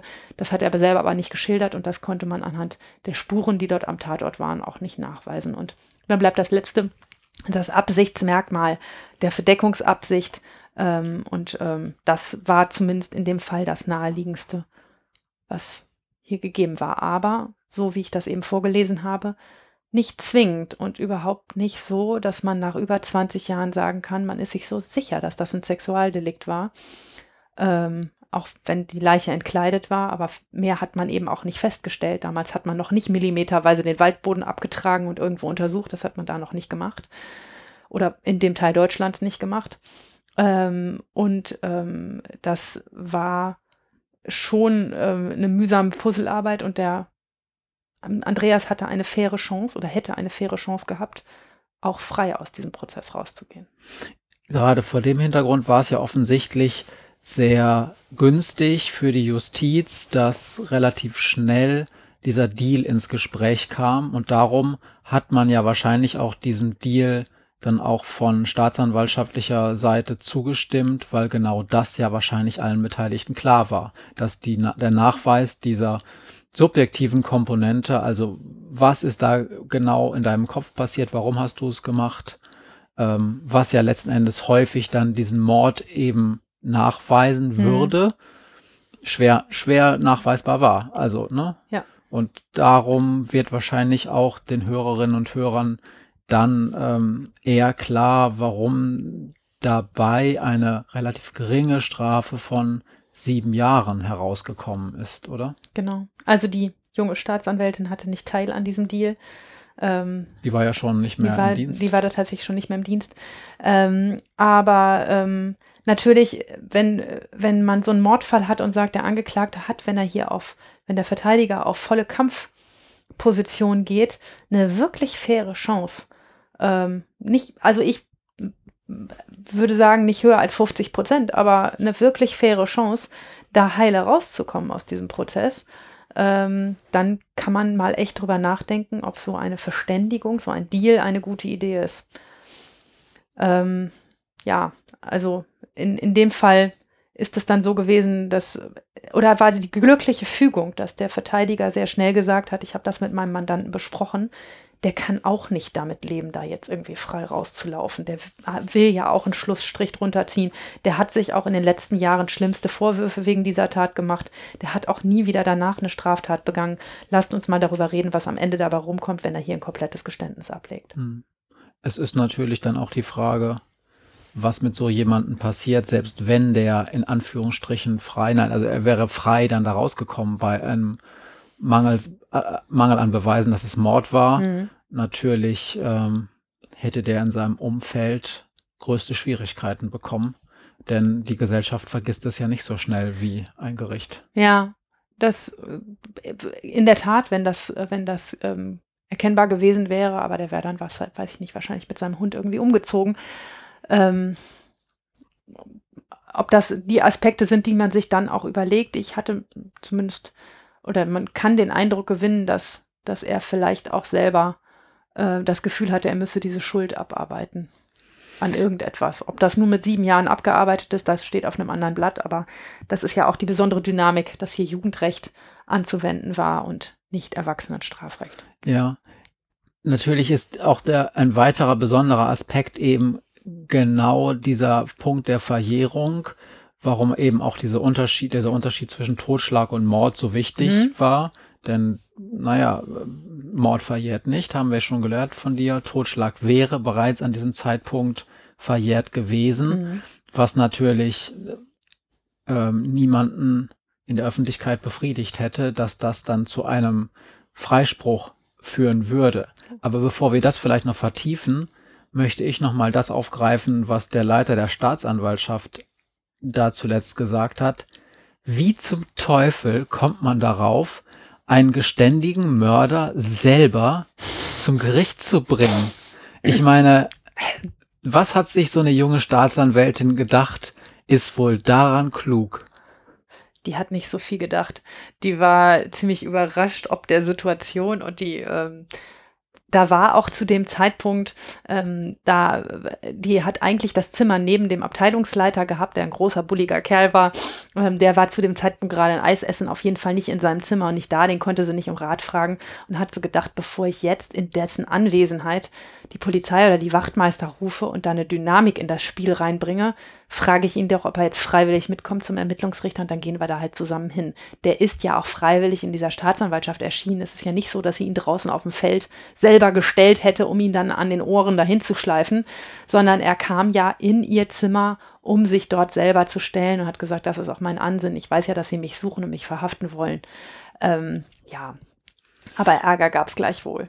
Ja, ich, ich, also ich habe das jetzt so ein bisschen voll, äh, vorwurfsvoll formuliert.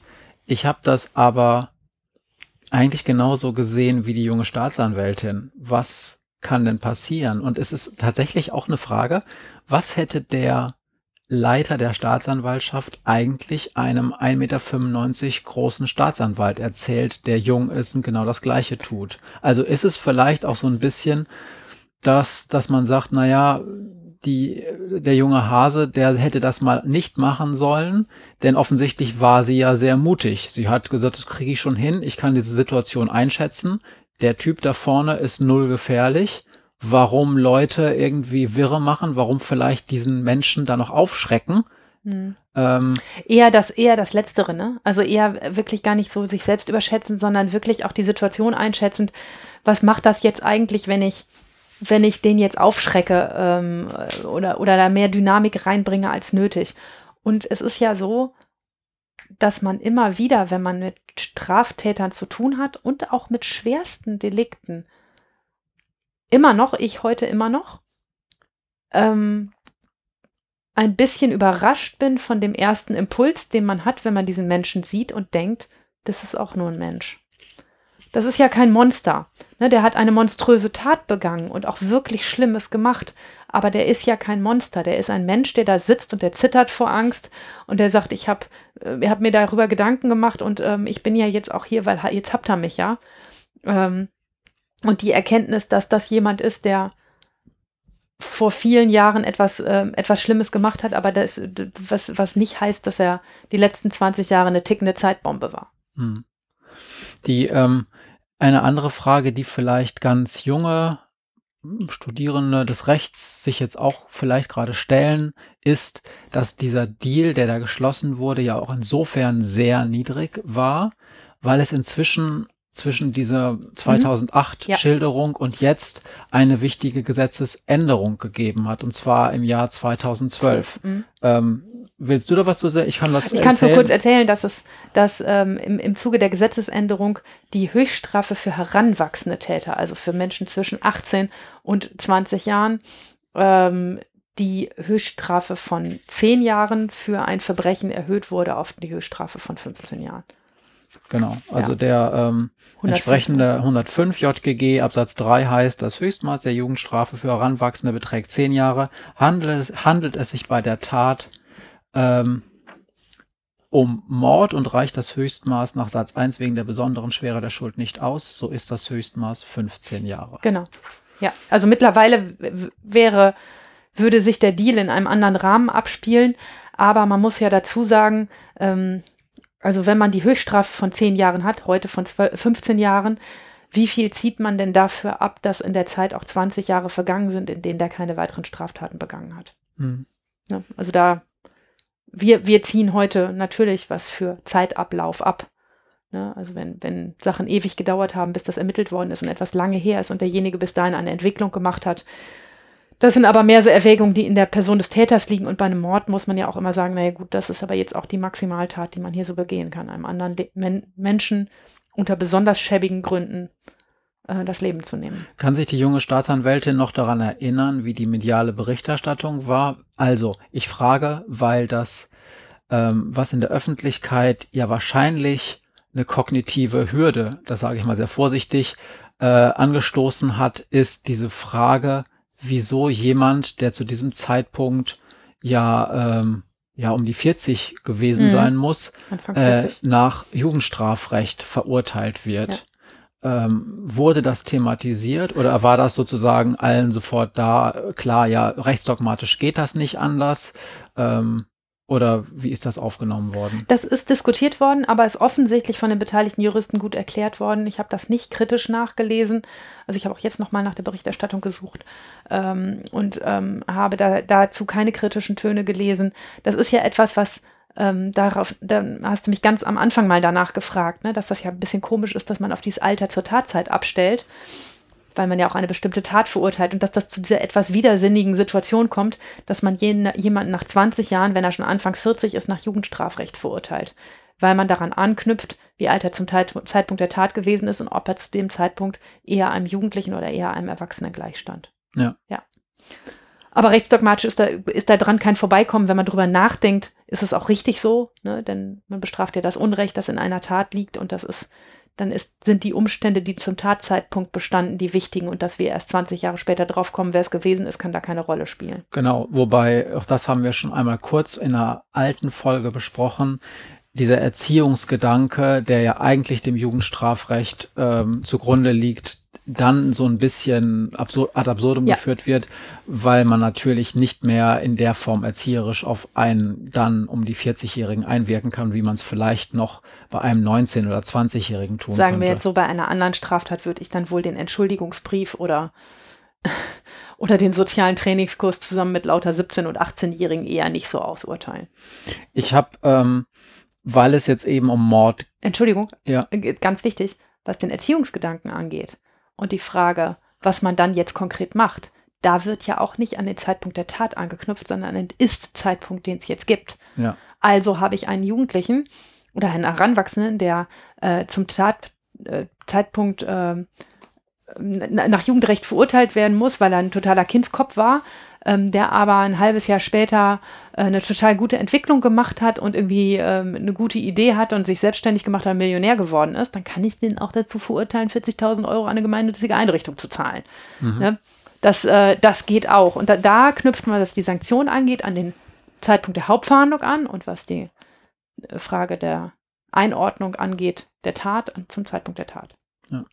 Okay, ich, äh, weil wir jetzt gerade mit Mord zu tun haben, ähm, du hattest ja schon gesagt, dass das relativ selten vorkommt. Ich habe ein paar Zahlen nochmal mitgebracht, mhm. auch um das mal ein bisschen einzuordnen ähm, für die Hörenden, denn vielleicht wissen es nicht alle. Also Mord ist tatsächlich oder überhaupt Tötungsdelikte sind tatsächlich sehr, sehr selten. Also wenn man halt sich vor Augen führt, dass wir in Deutschland so ganz, ganz, ganz grob so ungefähr sechs Millionen registrierter Straftaten im Jahr haben.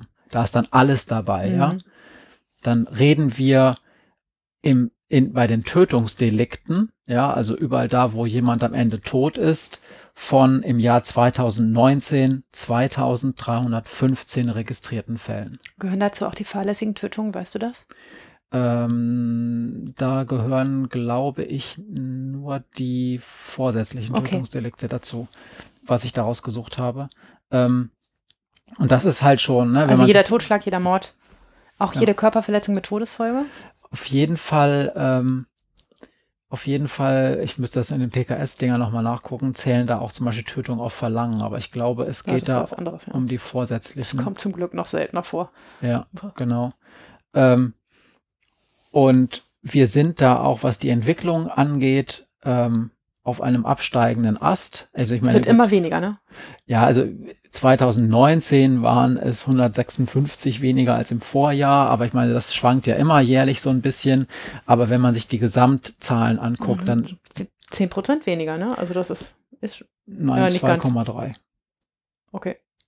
Aber schlecht in Mathe. Es waren aber aber ähm, ich wollte es nur mal einordnen und dann muss man auch noch wissen, gerade weil ja viel auf die Jugendlichen geschimpft wird, was Gewaltverbrechen angeht. Mhm. Und es stimmt ja auch, dass Jugendliche und Heranwachsende bei Gewaltverbrechen halt ganz weit oben sind. Mhm. Was Mord angeht, sind sie tatsächlich nicht der Alterspeak der Verbrechen. Ja? Also ähm, ich habe es mir auch mal angeguckt. Ich glaube, ich habe es mir für ähm, 2000 ähm, 18 einmal angeschaut.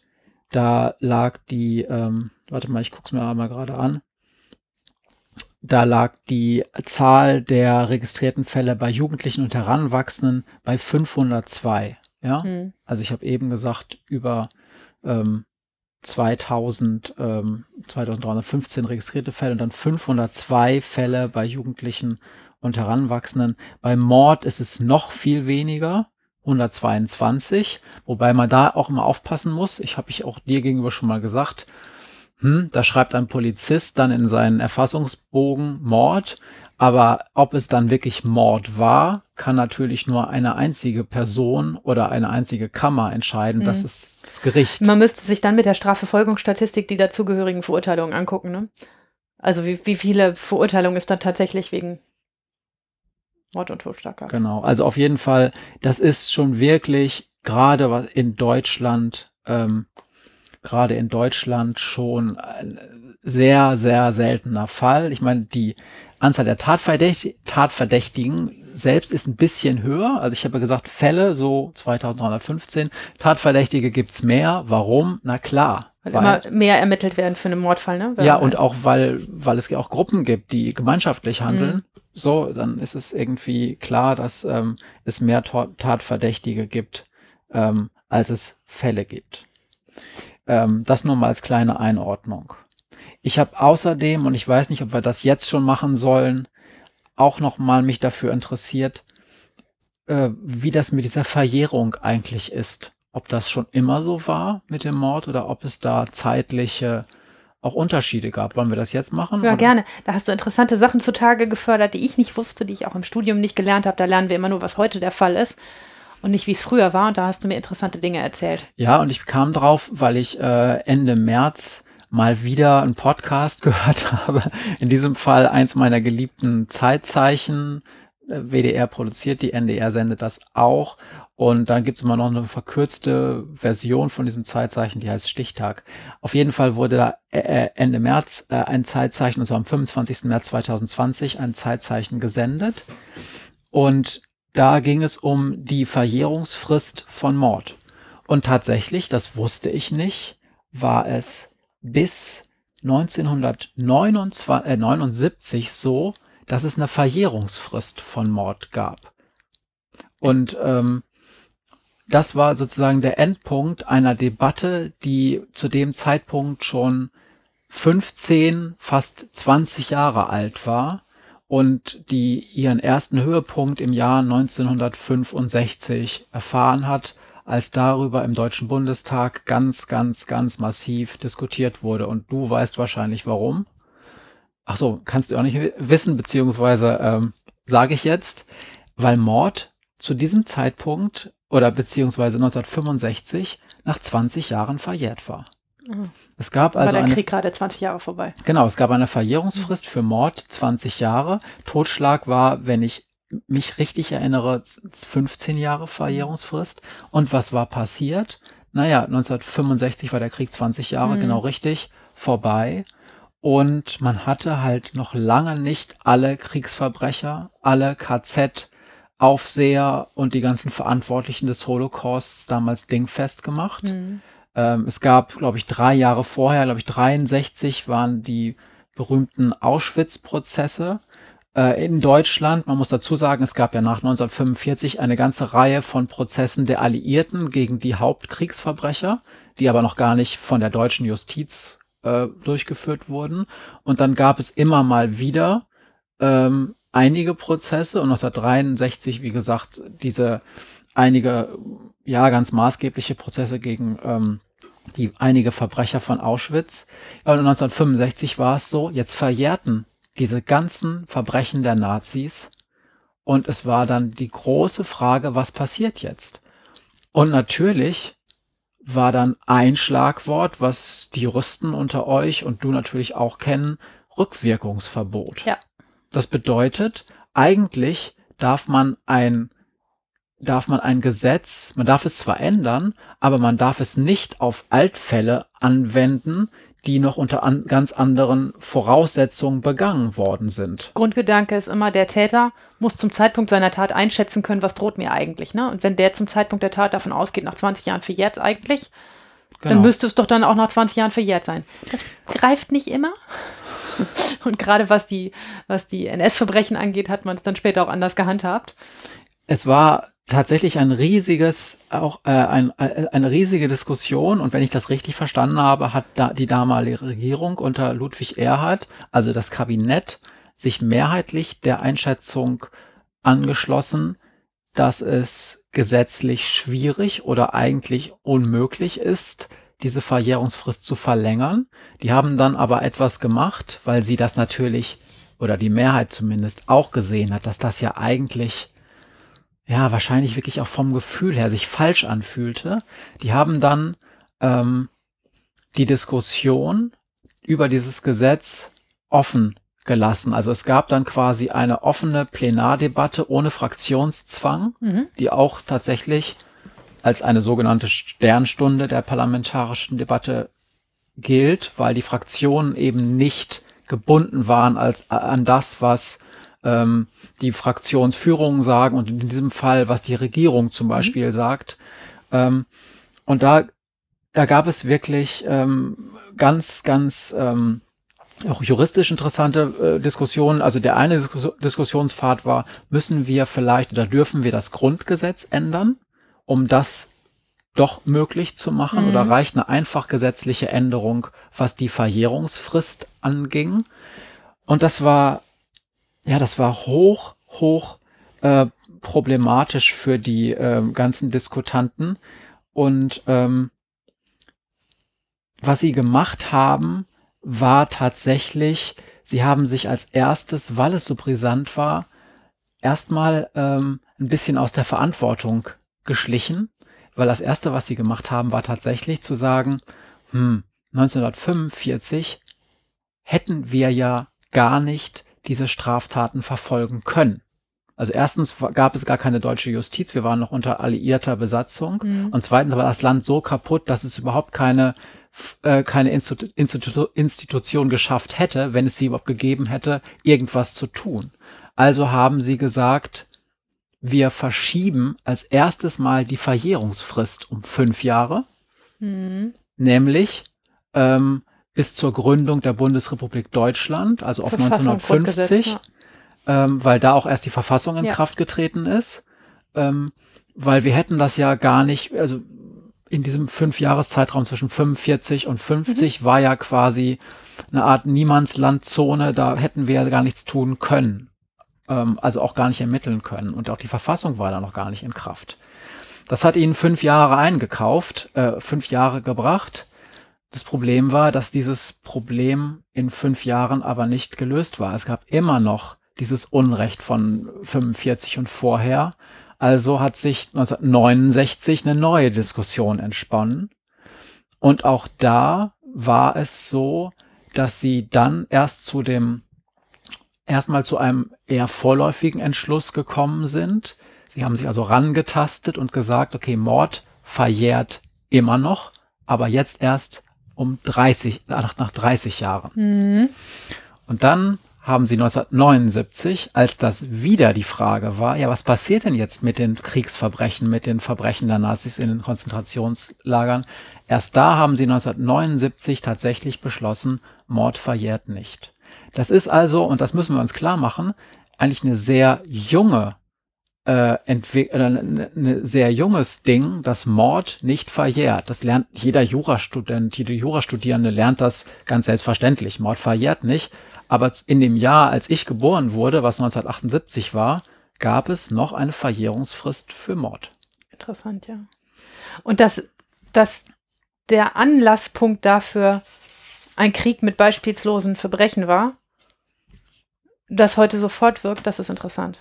Ja, ähm, vor allen Dingen, weil man daran auch sieht, ähm, dass Recht wirklich etwas ist, was nicht einfach im luftleeren Raum entsteht und was aus einem, naja, human-gesellschaftlichen Konsens entsteht, der relativ stabil ist, sondern halt auch immer eine bestimmte Motivlage hat. Ich ähm, habe, und das dann, damit können wir das auch dann schließen, ich habe ähm, zwei Argumente oder zwei Redebeiträge mal rausgesucht, die in dieser Debatte 1965 maßgeblich waren. Ähm, und da gab es auf der einen Seite Thomas Dehler von der FDP, der ähm, gegen eine Veränderung dieser Verjährung ähm, äh, diskutiert hat und Arno, Adolf Arndt von der SPD und Thomas Dehler hat gesagt, das ist wirklich etwas, was aus unserer Sicht für Jugendliche auch hochaktuell ist.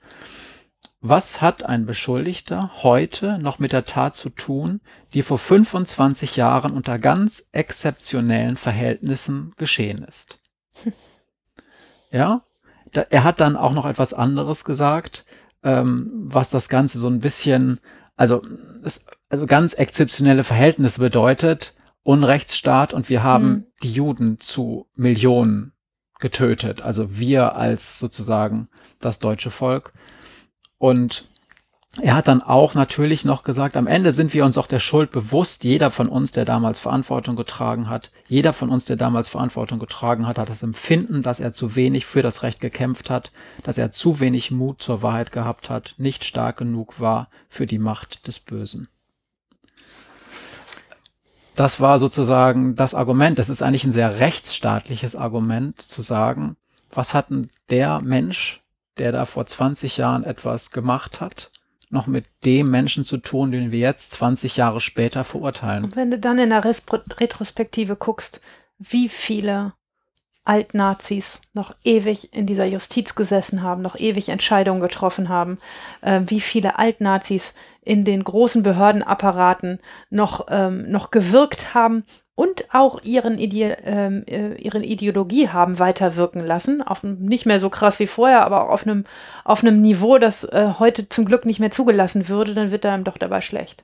Ganz genau. Das war äh, genau in diese Richtung ging auch die Argumentation der SPD. der SPD, die tatsächlich geschlossen für diese Veränderung dieser Verjährung äh, und dann auch ähm, die Streichung der Verjährung gestimmt hat. Ja. Und Adolf Arndt war der, der Vorreiter und der hat halt ein Argument gebracht, dass das Ganze sehr pointiert darstellt und diejenigen, die etwas schwache Nerven haben, bitte ich jetzt einfach vielleicht 20 Sekunden vorzuspulen, diesen Podcast.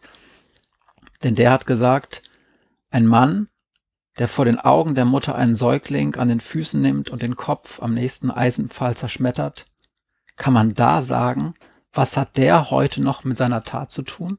Das ist auch die richtige Frage. Das ist die richtige Frage, ja. Ne, denn, denn Unrecht habe ich ja auch in, oder sieht man auch in dem Mordfall, den ich geschildert habe. Unrecht vergeht nicht, auch nicht für den, der es begangen hat. Es ist ja nicht so, dass der ein neu, der hat ein neues Leben begonnen, der hat sich auch auf andere Füße gestellt. Der hat, ähm, ob er nie wieder straffällig geworden ist, weiß ich jetzt gar nicht, aber er hat ähm, ähm, zumindest bis zu, bis dieser Mordfall entdeckt worden ist, nichts mehr gemacht. Vielleicht auch aus Angst vor einer Bestrafung, vielleicht auch aus Angst vor sich selber, aus Erschrecken darüber, was er selber für ein Mensch ist.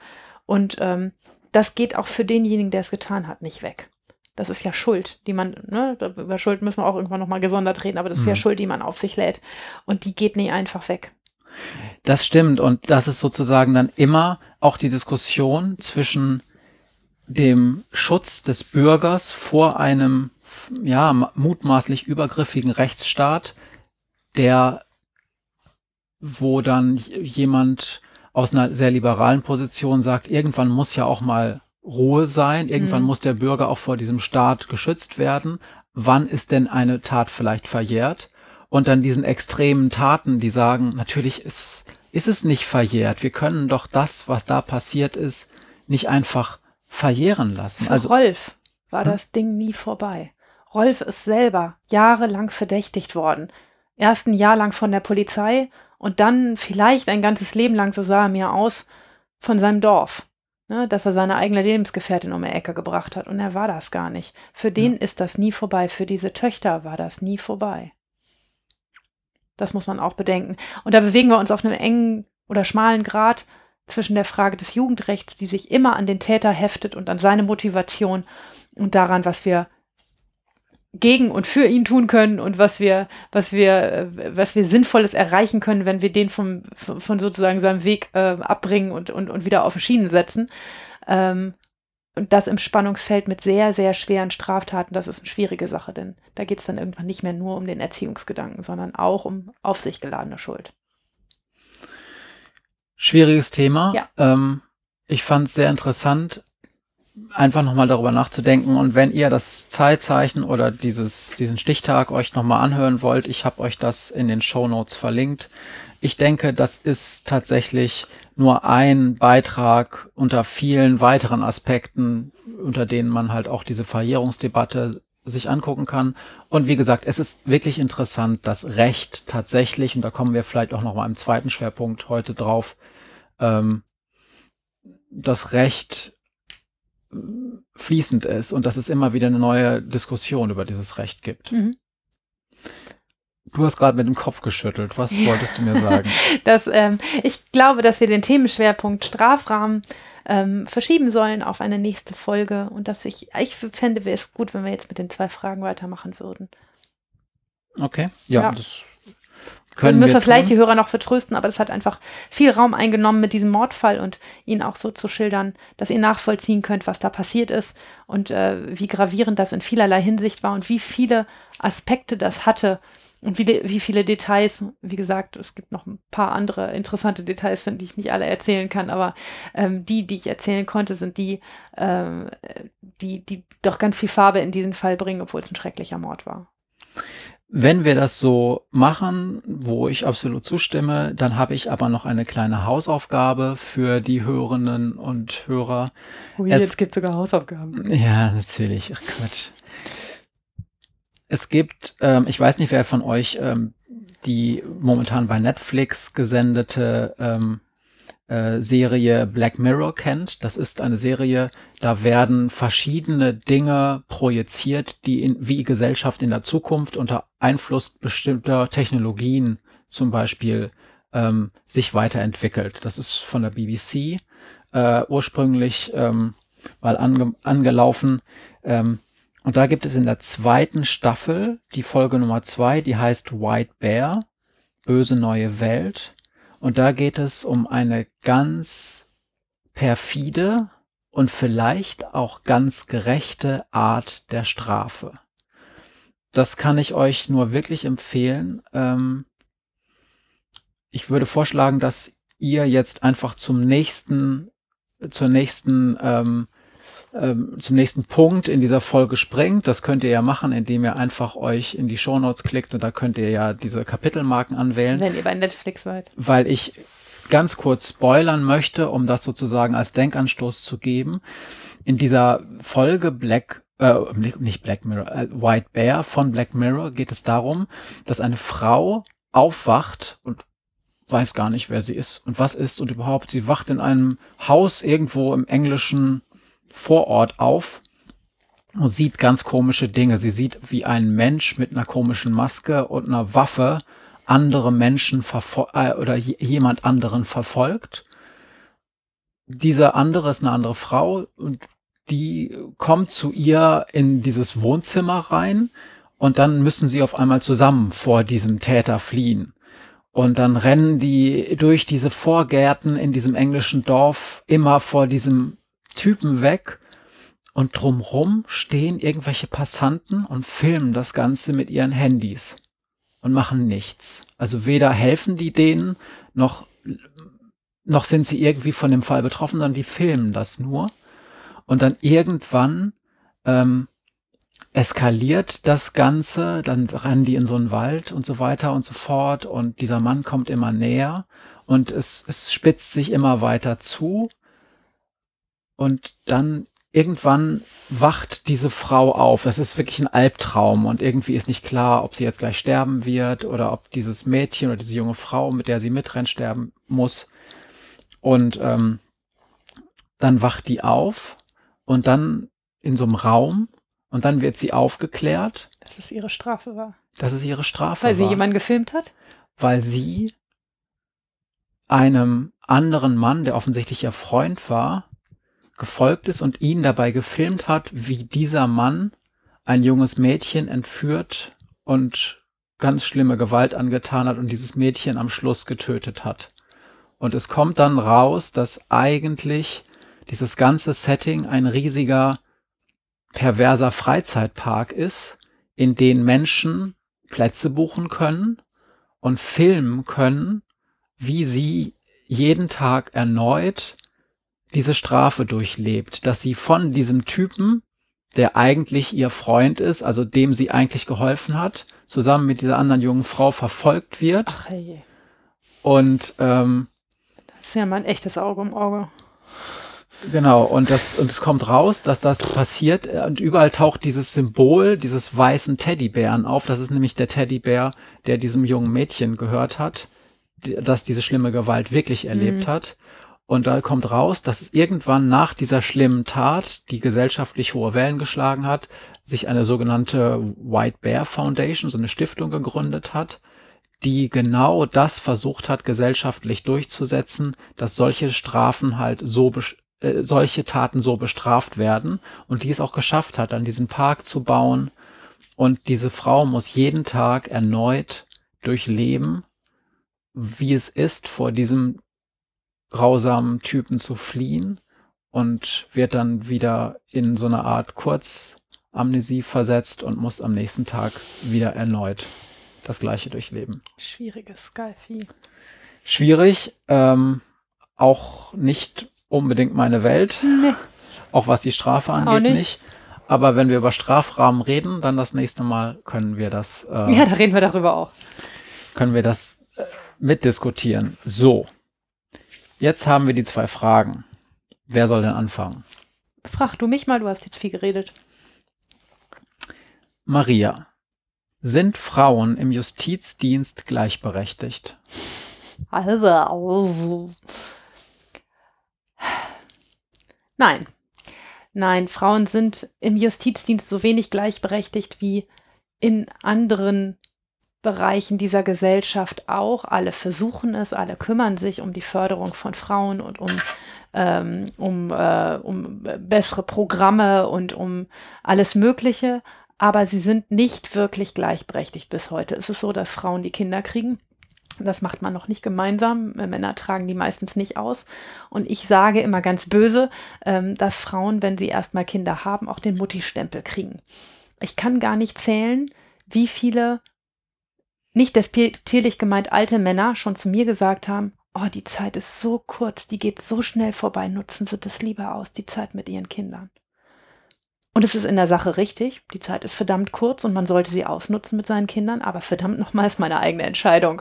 Und darüber kann ich sehr gut alleine entscheiden und brauche nicht den Rat eines älteren Herrn dafür, wie ich mein Leben gestalte und wie ich das konkret mache. Ja, womit ist das dann verbunden? Also das ist, der Rat selber ist jetzt erstmal nicht sexistisch. Ja, aber es, ist, aber es ist ein freundliches, bewirb dich doch jetzt noch nicht um die Beförderungsstellen, noch sind ah, okay. deine Kinder ja klein. Ähm, ne, mach das doch bitte erst, wenn die groß genug sind, um auf eigenen Beinen zu stehen, weil die brauchen die Mutti und dass diese Kinder auch einen Vater haben und dass das niemals ein Behördenleiter zu einem Mann sagen würde, ist doch ein deutliches Zeichen, dass man nicht gleich behandelt wird. Auf der anderen Seite ist die Justiz ein guter Arbeitgeber für Frauen. Ähm, war sie für mich immer, denn äh, sie reagiert unglaublich freundlich und flexibel auf, ähm, auf ähm, geänderte Arbeitszeitmodelle. Natürlich ist das als Richter großartig, dass ich keine, ich habe keinen Stundenvertrag. Ich muss nicht 40 Stunden irgendwo sein. Ich muss meine Arbeit schaffen. Aber ob ich die morgens zwischen 4 und 6 Uhr und dann wieder zwischen 22 und 24 Uhr schaffe und danach, dazwischen meine Kinder versorge oder was was auch immer tue, das interessiert eigentlich niemanden. Also verhandeln sollte ich nicht zwischen 4 und 6 und spät abends, aber alles, was nicht die Hauptverhandlung betrifft, kann ich machen, wann ich es möchte. Und das ist eine unglaublich flexible Arbeitszeit, die deshalb auch von vielen Frauen sehr geschätzt wird. Also ich habe, hab ich ja schon mal erzählt, zwei Kinder und die ähm, habe ich so problemlos bekommen können als, als Richterin und ich habe so problemlos wieder einsteigen können in den Job und ich habe auch zwischendurch mal, ähm, weil die Arbeitswelt meines Mannes auch di differenziert schwierig war, ähm, mal, mal mit dem Ein-Stunden-Modell gearbeitet und mal mit dem anderen. Also mal habe ich nur eine halbe Stelle gehabt und mal eine ganze und mal habe ich eine Dreiviertelstelle gehabt. Das ging immer hin und her und da ist die Justizen als öffentlicher Dienst ein unglaublich guter Arbeitgeber und deshalb sind auch ganz viele Frauen in der Justiz. Ich glaube, es gibt durchaus im Moment, zumindest in unserem Bundesland, mehr Frauen als Männer in der Justiz. Aber je höher die Stelle ist und je weiter sie oben sind, desto weniger Frauen werden es auch prozentual sowieso, aber auch in Personenköpfen. Und das ist, ähm, ist zu konstatieren und ist schwierig. Und was ich wirklich schwierig finde, in meinem Bundesland gibt es ein Programm zur Förderung von jungen Frauen, ein sogenanntes Tutorial, Tutoring. Ähm, und ähm, da geht es darum, dass junge Frauen, die Ambitionen haben, vielleicht ein bisschen mehr zu machen, als ihr Leben lang nur Richterin zu sein, ähm, sich äh, darum bewerben dürfen, ähm, an diesem Programm teilzunehmen. Und dann suchen sich, sie, sie sich einen Tutor, einen Mentor, Mentoring-Programm, nicht Tutoring, ähm, einen Mentor, ähm, der, der meistens schon eine höher bekleidete Stelle hat und der sie so ein bisschen einweiht in das, was man so als hoher Behördenleiter in unserem Bundesland wissen muss und der sie ein bisschen zu spannenden Sachen mitnimmt. Und dann müssen sie ein Projekt erfüllen, ähm, also irgendein Projekt sich nehmen von Dingen, die man im Justizdienst verbessern könnte und das durcharbeiten. Und wenn sie das dann erfolgreich gemacht haben, dann werden sie mehr gefördert als andere. Und ich sage dazu immer, ich habe mich seit meiner Berufstätigkeit geweigert, an diesem Mentoring-Programm teilzunehmen, weil ich dachte, das ist ja geil.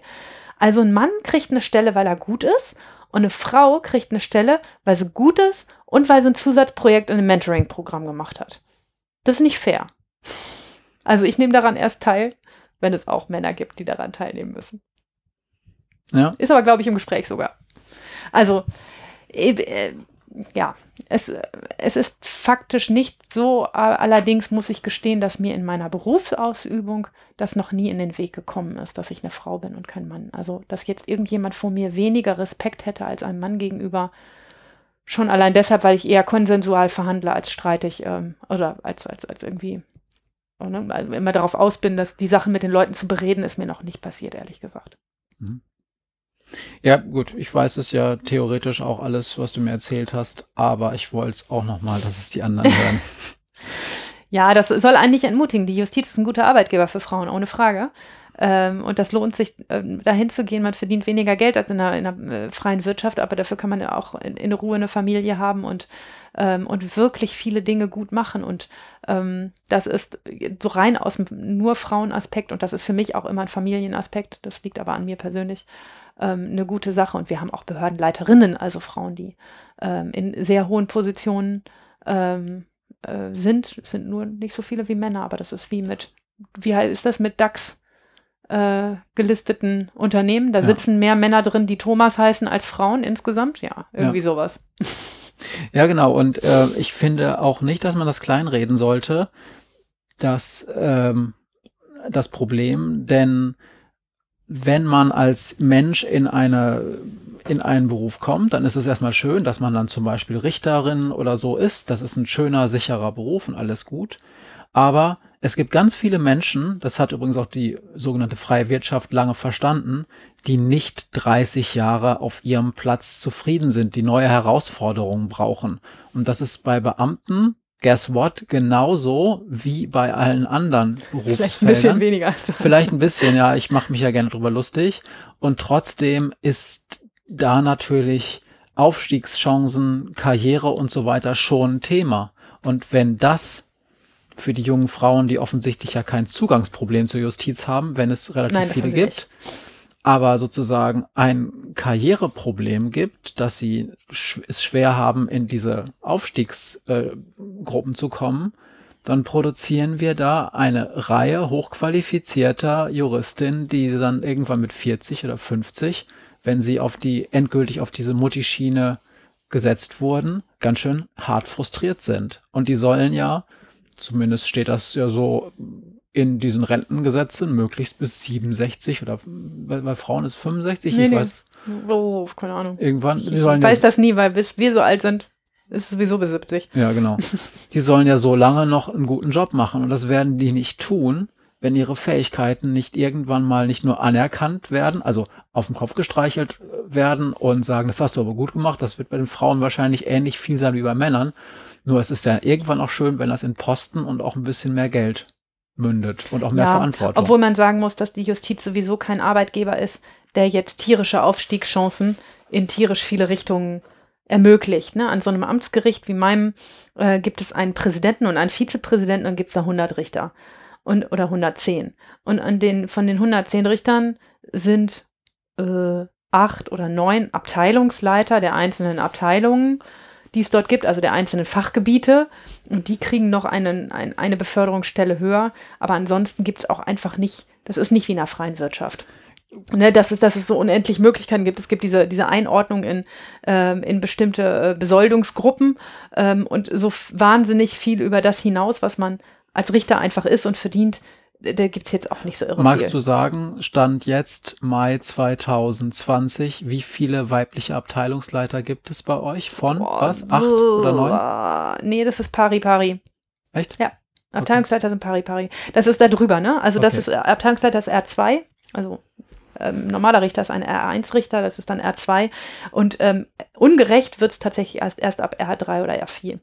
Okay. Und das sind auch in einem Bundesland sind das insgesamt sechs oder sieben Posten, die es oder meinetwegen auch zehn Posten, die es da insgesamt gibt. Das ist jetzt zahlenmäßig überhaupt nicht zu vergleichen mit der Anzahl der anderen Beteiligten. Aber ich meine ja auch die in Anführungsstrichen kleine Diskriminierung dazwischen, wie man behandelt wird, ob man weiterarbeitet mit Kindern oder nicht oder wie lange man Elternzeit nimmt und wie lange, gerade weil es so leicht ist, Elternzeit zu nehmen, ähm, wie, wie lange man raus ist, wie schnell man wieder zurück in den Job kommt.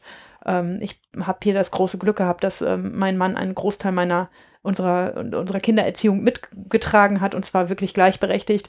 Mm, Das musste ich aber ganz schön oft erklären in meinem Gericht, dass es kein Problem ist, nach sechs Monaten wieder anzufangen zu arbeiten, weil diese Kinder trotzdem sehr liebevoll und gut beaufsichtigt werden und zwar nicht von Fremden, sondern von einem anderen Elternteil.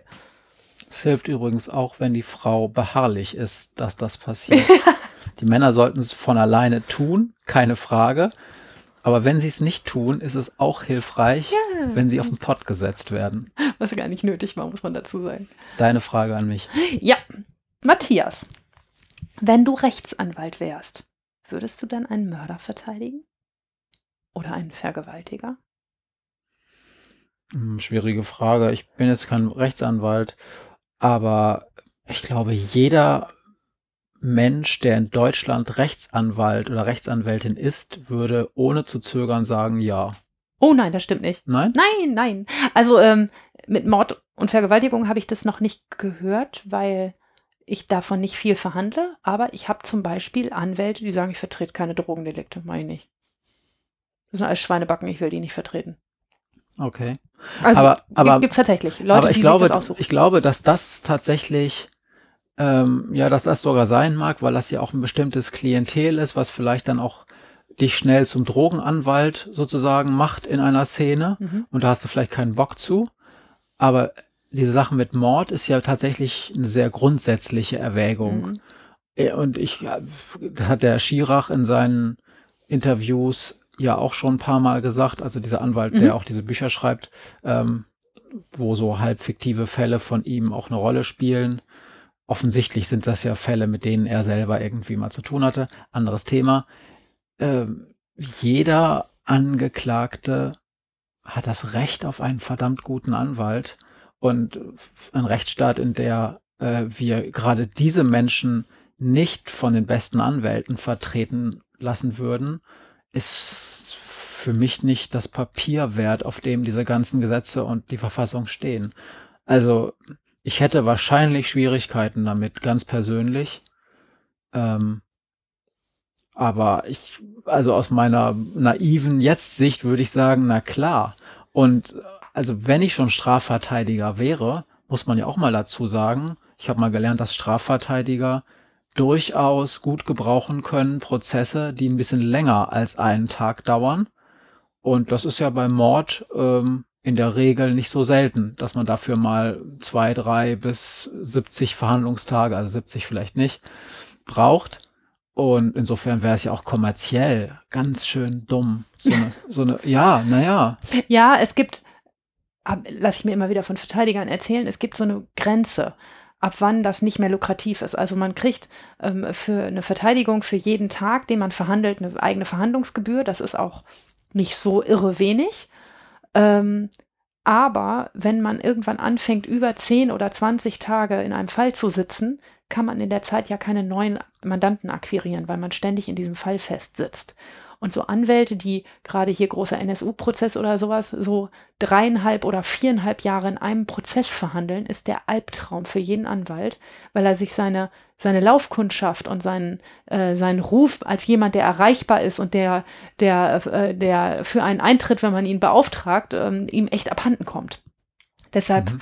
ist das so, dass in diesen ganz, ganz langen Prozessen auch nicht immer die Anwälte sitzen, die am allerbesten im Geschäft sind, weil die das manchmal gar nicht so gerne wollen.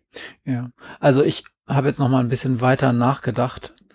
Ich glaube, es ist ja wirklich eigentlich ist es ja eine klare Sache. Man sagt dann in der Regel, außer es sind sehr, sehr, sehr spezielle Umstände seinem Mandanten, du sagst jetzt erstmal gar nichts, dann hört man sich oder man kann sich dann ja die Beweislage, man kriegt ja die Akten schon vor Beginn des Prozesses.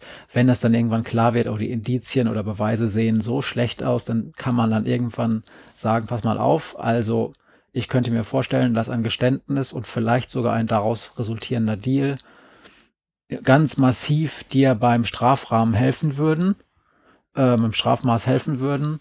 Da könnte ich mir das, das ist, da, da geht das vielleicht, aber sonst würde man erstmal sagen, ähm, naja, du machst jetzt erstmal gar nichts und ich klopfe das, was da die Staatsanwaltschaft zusammengesammelt hat, einfach mal auf ihre Plausibilität hin ab. Und wenn das dann echt mal ein sehr wackeliges Kartenhaus ist, dann hat die Staatsanwaltschaft ja wahrscheinlich oder die Polizei schlecht gearbeitet oder es ist einfach sehr wackelig. Mhm. Und dann ist es nun mal auch nicht mein Problem. Ich weiß, dass das in der Theorie sich leicht anhört, weil man am Ende vielleicht das Gefühl hat, ich sitze hier neben einem ziemlich sicheren Mörder, der aber auch ziemlich schlau ist. Und deshalb wird er vielleicht hier frei rausgehen und ich helfe ihm dabei. Nur ganz ehrlich, ich glaube, dass das verdammt, verdammt selten passiert. Dass das, also diese Fallkonstellation ist ja wahrscheinlich das, was Menschen fürchten, dass sie einen, einen sehr cleveren, Angeklagten vertreten oder einer sehr ähm, schlampigen, in Anführungsstrichen, ähm, Anklage äh, gegenüberstehen, die so viel Bockmist gebaut hat während der Anklageverfassung oder während der Ermittlungen der Polizei. Aber dann ist es halt auch echt nicht mein Problem. Hm. Ja, darüber müssen wir dringend mal mit einem Anwalt reden. Das ist ein interessantes Thema was, was so Schmerzgrenzen sind und was man eigentlich will oder nicht. Ich habe, mir fällt dabei ein, einen ganz tollen Anwalt ähm, in meinem Bezirk gehabt, der arbeitet inzwischen nicht mehr.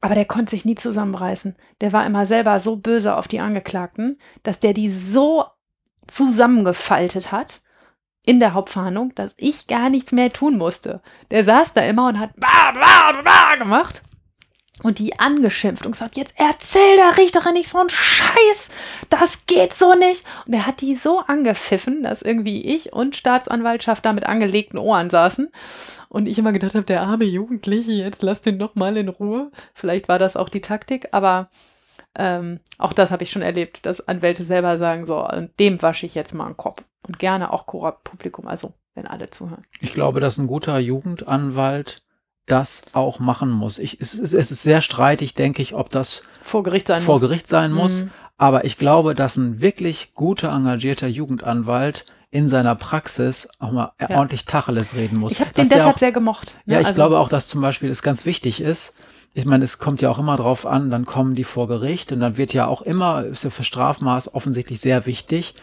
die Frage, ja, was, was hast du denn schon gemacht vielleicht? Mhm um deine Tat irgendwie ja. schon mal vielleicht zu ähm, nicht büßen, aber so ein bisschen, um dann äh, Ausgleich zu finden. Es gibt ja Leute, die haben sich schon entschuldigt, die haben vielleicht auch schon Wiedergutmachungszahlungen geleistet oder so. Oder es gibt Leute, die, ähm, die zwischen der ersten und zweiten Instanz dann schon ganz viel gemacht haben, mhm. wo man dann auch dem Landgericht zeigen kann, guck mal, äh, wir haben in der Zwischenzeit und das und das und das und das gemacht. Und das ist ja etwas, das kommt ja nicht von ungefähr und das ist meistens auch nicht nur Werk des Angeklagten, sondern auch eines Verteidigers, der, der sich, sein Handwerk beherrscht, na klar. Ja, und ich meine, das ist ja wiederum etwas, wofür der nicht gut bezahlt wird. Einfach da dauernd anzurufen und sagen, hast du jetzt dir diesen Schein geholt? Hast du dich gekümmert um deine um irgendwas, dass du beim Roten Kreuz schon mal arbeiten kannst und so weiter und so fort. Hast du das und das und das gemacht? Hast du zugesehen, dass du zur Schule gehst? Das ist alles wichtig, dass die Richterin äh, nächste Woche sieht, dass du eine positive Sozialprognose kriegst. Und ich glaube, das ist mal echt total cool, wenn Anwälte sowas hinkriegen. Ja, sind nicht alle so geil drauf. Ja. Auch nicht die meisten, muss man sagen. Ist auch nicht ihr Job, ihr Kernjob. Nee, nee und äh, ich wünschte mir deshalb immer einen Fachanwalt für Jugendstrafrecht, damit er genau an diesem Strang mit einem gemeinsam ziehen kann und trotzdem die Jugendlichen noch verteidigen kann. Aber den gibt es noch nicht und darüber müssen wir dringend mal mit einem Anwalt reden. Genau, das ist auch schon ein gutes Stichwort. ich habe mit Maria ganz am Anfang mal besprochen und vielleicht haben wir das sogar schon in diesem. Podcast gesagt, Ja. in der Nullnummer. Irgendwann laden wir uns Gäste ein und da hat Maria mir entweder Quora Publikum oder wie, wie sagt der Jurist? Cora-Publikum. Qu- Quora Publikum Also, oder privat mal gesagt, lass uns erstmal die ersten zehn Folgen versuchen, weil es ist für mich auch ganz neu und wenn die gut gelaufen sind und die ersten eine Stunde und so 50 Minuten sind ganz gut gelaufen, der letzten Folge der zehn, ähm, wenn das mit zehn Folgen geklappt hat, dann laden wir mal jemanden ein und da haben wir uns auch fest in die Hand versprochen, dass wir das demnächst mal tun Ja. werden, oder? wir richten unser Augenmerk auf die anderen Beteiligten im Jugendstrafverfahren, auf Mitarbeiter der Jugendhilfe, auf Anbieter von ambulanten Maßnahmen, auf Menschen aus dem Jugendvollzug, finde ich total spannend, auf Rechtsanwälte, vielleicht Kriminologen. Mit solchen Leuten wollen wir reden und wir gucken mal, dass wir zu einer der nächsten Folgen, muss nicht zwingend die elfte sein, wir müssen ja auch noch über Strafrahmen reden. über Strafzwecke übrigens auch noch, aber das ist Ja. ein langsam Running Gag. Ähm, und, ähm, da, dass wir da jemanden einladen, ähm, und äh, uns mit demjenigen über seine Sicht auf das Jugendrecht unterhalten. Das ist wichtig, weil im Jugendrecht anders als in anderen Rechtsgebieten nicht nur die Juristen tätig sind. Ne? Das ist ähm, sonst arbeitet einfach immer nur, arbeiten immer nur die Juristen unter sich und, und, und tönt dann aus, was am Ende passiert. Im Jugendrecht ist das anders. Da sind ganz viele Beteiligte, deren Arbeit ähm, ähm, genauso wichtig oder in wirklich vielen Fällen wichtiger ist als die der Justiz. Forensischer Gutachter, Gutachterin. Ja, ja, ja, ja, äh, mir ist auch Polizei unbedingt. Richtig, Ja. stimmt. Also ganz viele Beteiligte, die, die da zusammenarbeiten und mit denen wir dringend reden müssen. Damit ihr einen Eindruck davon bekommt. Das ist dann für mich die schwierige Aufgabe, wie wir das, wie man, wie man heutzutage so schön sagt, in Zeiten von Corona hinkriegen. Es wäre dann vielleicht unsere erste Fernschaltung. Äh, Habe ich tatsächlich ähm, für diesen Podcast natürlich noch nie gemacht, schon mal für einen anderen Podcast. Äh, ist für mich dann die technische Herausforderung, auf die ich mich aber schon sehr freue, sollte das mal klappen. Ja. Dann sind wir soweit durch. Es sei denn, wir haben etwas vergessen und du, dir fällt es jetzt gerade als letztes ein. Nein. Ich freue mich, dass das wieder so ein kurzweiliges Gespräch mit dir war. Und von meiner Stelle sage ich Tschüss und bis nächstes Mal. Tschüss. They say I got to learn, but nobody's here to teach me. If they can't understand it, how can they reach me? I guess they can't, I guess they won't, I guess they front. That's why I know my life is out of luck, fool.